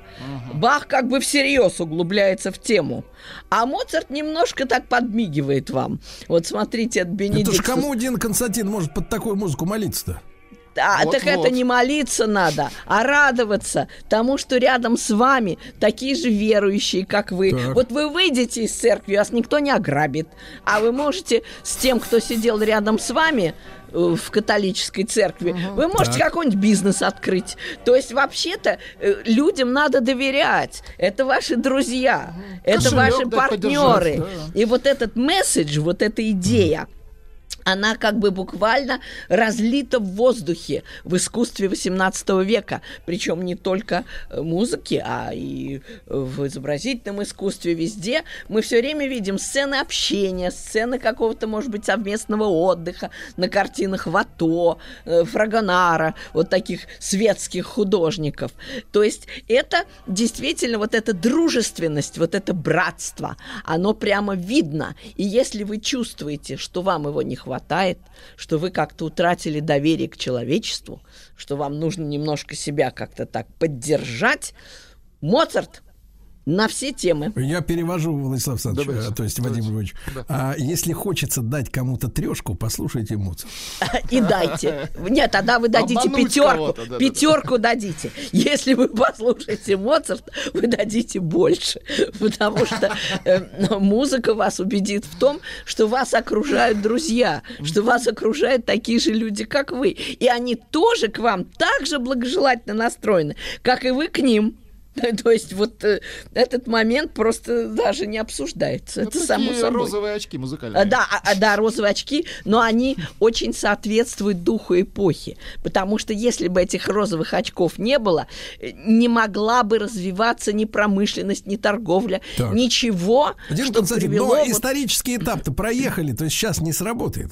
Почему? Эмоциональное это состояние то же самое. Ведь вот этот эксперимент, о котором я рассказывал, это было исследование доверия друг к другу. А вы знаете, на вопрос, можно ли доверять первому встречному? Э, У нас ответили положительно, почему я и сказала так мало. Где-то чуть больше 20% в России только, а остальные не доверяют.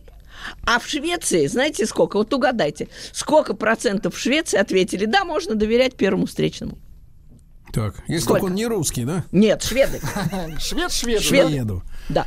Швед, швед, ну 90, значит. Это так, не, но по это всему. так не бывает. так-то тут Нет, да. э, Ну, ну, по нет, 65, две трети, 65, две трети, две трети шведов считают, то есть двое из трех, представляете, считают, что можно доверять кому угодно, первому встречному. Не, в такой стране жить невозможно. Да нет, Нет, шикарно. наоборот, туда нужно ехать и работать. Да не, они прекрасно живут вообще. Вы обратили внимание? В нашем климате северном шведы замечательно устроились и Икею еще создали. Вот так. Так что это э, вот такая атмосфера, она только и, и рождает успех. Без доверия, кризис доверия у нас, без доверия никакого успеха ни в чем не может быть. А у нас какая позиция, Дин Константин? Доверие надо заслужить. А у нас, ну, вы знаете, нет, оно изначально, наоборот, понимаете, пусть человек докажет, что он плохой, потому что по умолчанию Ну, он хороший. Видите, какая история? Вот вы слышите, вы можете ля ля ля ля ля ля ля ля ля ля Он такой да-да-да, такой весь открытый, такой по-детски даже немножко непосредственный. Он и был таким в обычной жизни. Вот Инфантил. Абсолютный, да, да. Вот. Но инфантил в самом лучшем смысле этого слова. То есть человек, который не ждет плохого от жизни. Он ждет от людей только добра, только хорошего. И вот это состояние, если бы мы все Да, прониклись вот этим моцартовским состоянием дружеского доверия и Так. какой-то симпатии к людям, у нас бы экономика возросла в три раза. Это Да же вы что? подсчитали экономисты. В три раза. раза? Только от этого. Только от этого. Тут надо гонять эту шарманку Догонять с утра эту шарманку целыми днями. страну, да. Вот Бенедиктус это Вместо, целыми погодите, днями. погодите, вместо Лебединого озера, да? На бирже прямо ставить, на бирже, чтобы все доверяли. Так нам просто с композиторами не повезло, Дин Константин. Вот в чем прикол-то. Понимаете? Вы нашли причину, не те композиторы. неправильно, вы все путаете. Да ну что, Общество... разобрались. Нет, подождите, Сергей, нет.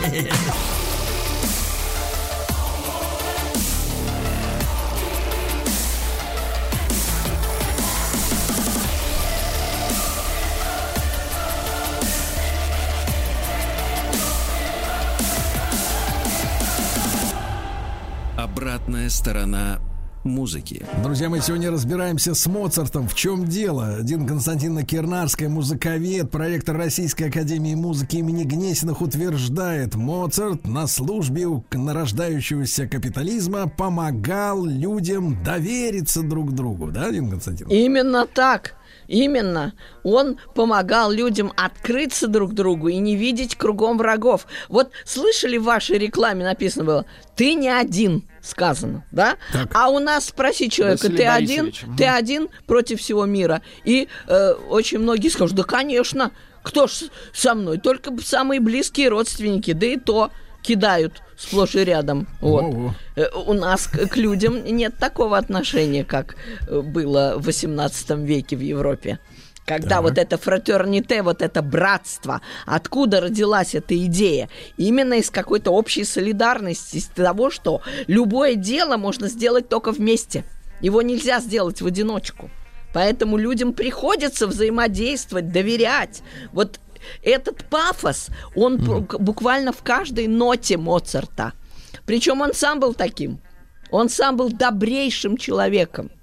Когда его просили подыграть в турне, ну, например, нету денег на концертмейстера. Например, играет кларнетист, его приятель. И говорит, это известный случай. Э, Поехали. Ну, сам понимаешь, тут затруднения. Поехали, поиграем вместе. Ну, хорошо, давайте. То есть он слово нет для него было редчайшей вообще какой-то возможностью. Так его скорее. использовали, А, но получается, нет, доброту так- его. Нет, так таких было много. Да их было на каждом шагу много. Но просто он, как представитель своей эпохи, эти черты выражал в гипертрофированном виде. Он был более открыт, чем другие, более инфантилен, чем другие, более добр, чем другие.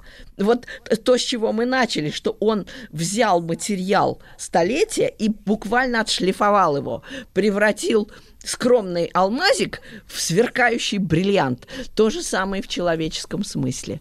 То есть, если все были добрыми, он был добрый в кубе.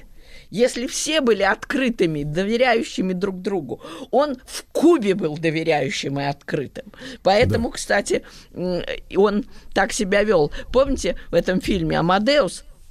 Как э, это по воспоминаниям его современников поставлена, собственно, эта сцена. Он прыгал, мяукал, прыгал через стулья, а уже был в это время далеко не ребенком, потому что он абсолютно доверял людям. Он не думал, что они его сочтут каким-то идиотом или будут смеяться над ним. Ему в голову это не приходило. Он просто был очень открыт и вел себя так, как хотелось. То есть вот эта непосредственность, легкость, они в нем жили буквально с первого дня и до последнего. И они передаются нам. Почему вот этот Моцарт-эффект является эффектом? Почему он действует на нас? Потому что, потому что вот эта душа его, душа человека XVIII века, причем еще удесятеренная его гением, эта душа буквально изливается из каждой ноты. Вот же в чем дело. Дин Константин, вредная музыка, лучше Скрябина, конечно, послушать. Не-не-не-не-не. А, не, а Скрябин совсем к звездам пошлет. Прям во вселенную у вас Причем катапультируетесь. сторону, да. Вы катапультируетесь на Альфа Центавру.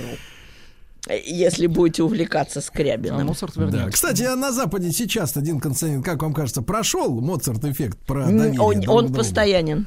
Он постоянен. Э, Вот обратите внимание, что если Моцарта дать в паре с любым другим автором, ну, например, э, господину Н в любой стране сказать так, значит, или вы будете слушать, например, Листа, или там Шопена, или там кого бы то ни было, Бетховена, э, я не знаю, Рахманинова, кого угодно. Или вы будете слушать Моцарта, любой Моцарта выберет. Любой. Это в экспериментах психологических доказано. Так Всегда это тя- если- тянутся к примитиву.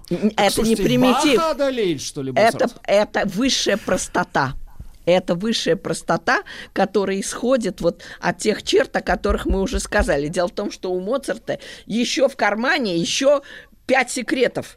Еще Так, пять, которые еще мы пять. даже не затрагивали. Мы Мы, потом рассказали только про два. Про Может, два один Константин, может, напоследок ты еще что-нибудь послушаем такое? Напоследок давайте симфонию 41 Юпитер, сверкающий Юпитер, энергия Солнца. Так,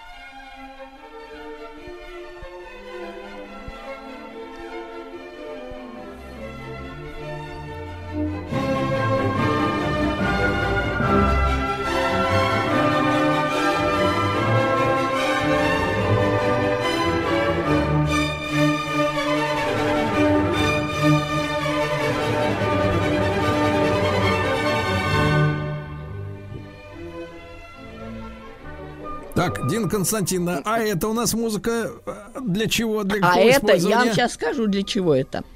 Э, вот опять та же самая тема общественной атмосферы 18 века. Работать надо. Понимаете, К сожалению. если, если Делать раньше... дело надо. Да, Дело. делать дела надо. Если раньше думали, ну, помолишься, ну, Так. вознесешься душою к небесам, и Так. будет тебе счастье. В 18 веке сказали, нет, дорогой, Так, так, так. Константин, нет, так это значит, надо у нас, давайте встать и за- разложим-то. Так дело это у нас, делать. значит, э, протестантская история. Протестантская, в общем, да, это протестантская история, несмотря на то, что э, Австрия, где жил Моцарт, это все-таки католическая страна была и есть, но но это Европа. Это предреволюционная Европа. И энергия колоссальная просто била из каждой точки. И вот Моцарт воплотил, опять-таки, в десятикратном размере эту колоссальную энергию действия. Действовать, трудиться, работать. Он сам, не покладая рук, он прямо с 6 утра до ночи, ни Ай-яй-яй. минуты свободной у него не было. Вот эти современные менеджеры, которые стонут, ой, нету времени, ой, посмотрели Да. бы на Моцарта. Вот именно. Они бы поняли, что они отдыхают. Дина Константиновна, любим вас. Дина Константиновна Кирнарская с нами была. Лечила Моцартом. Пила Моцартом.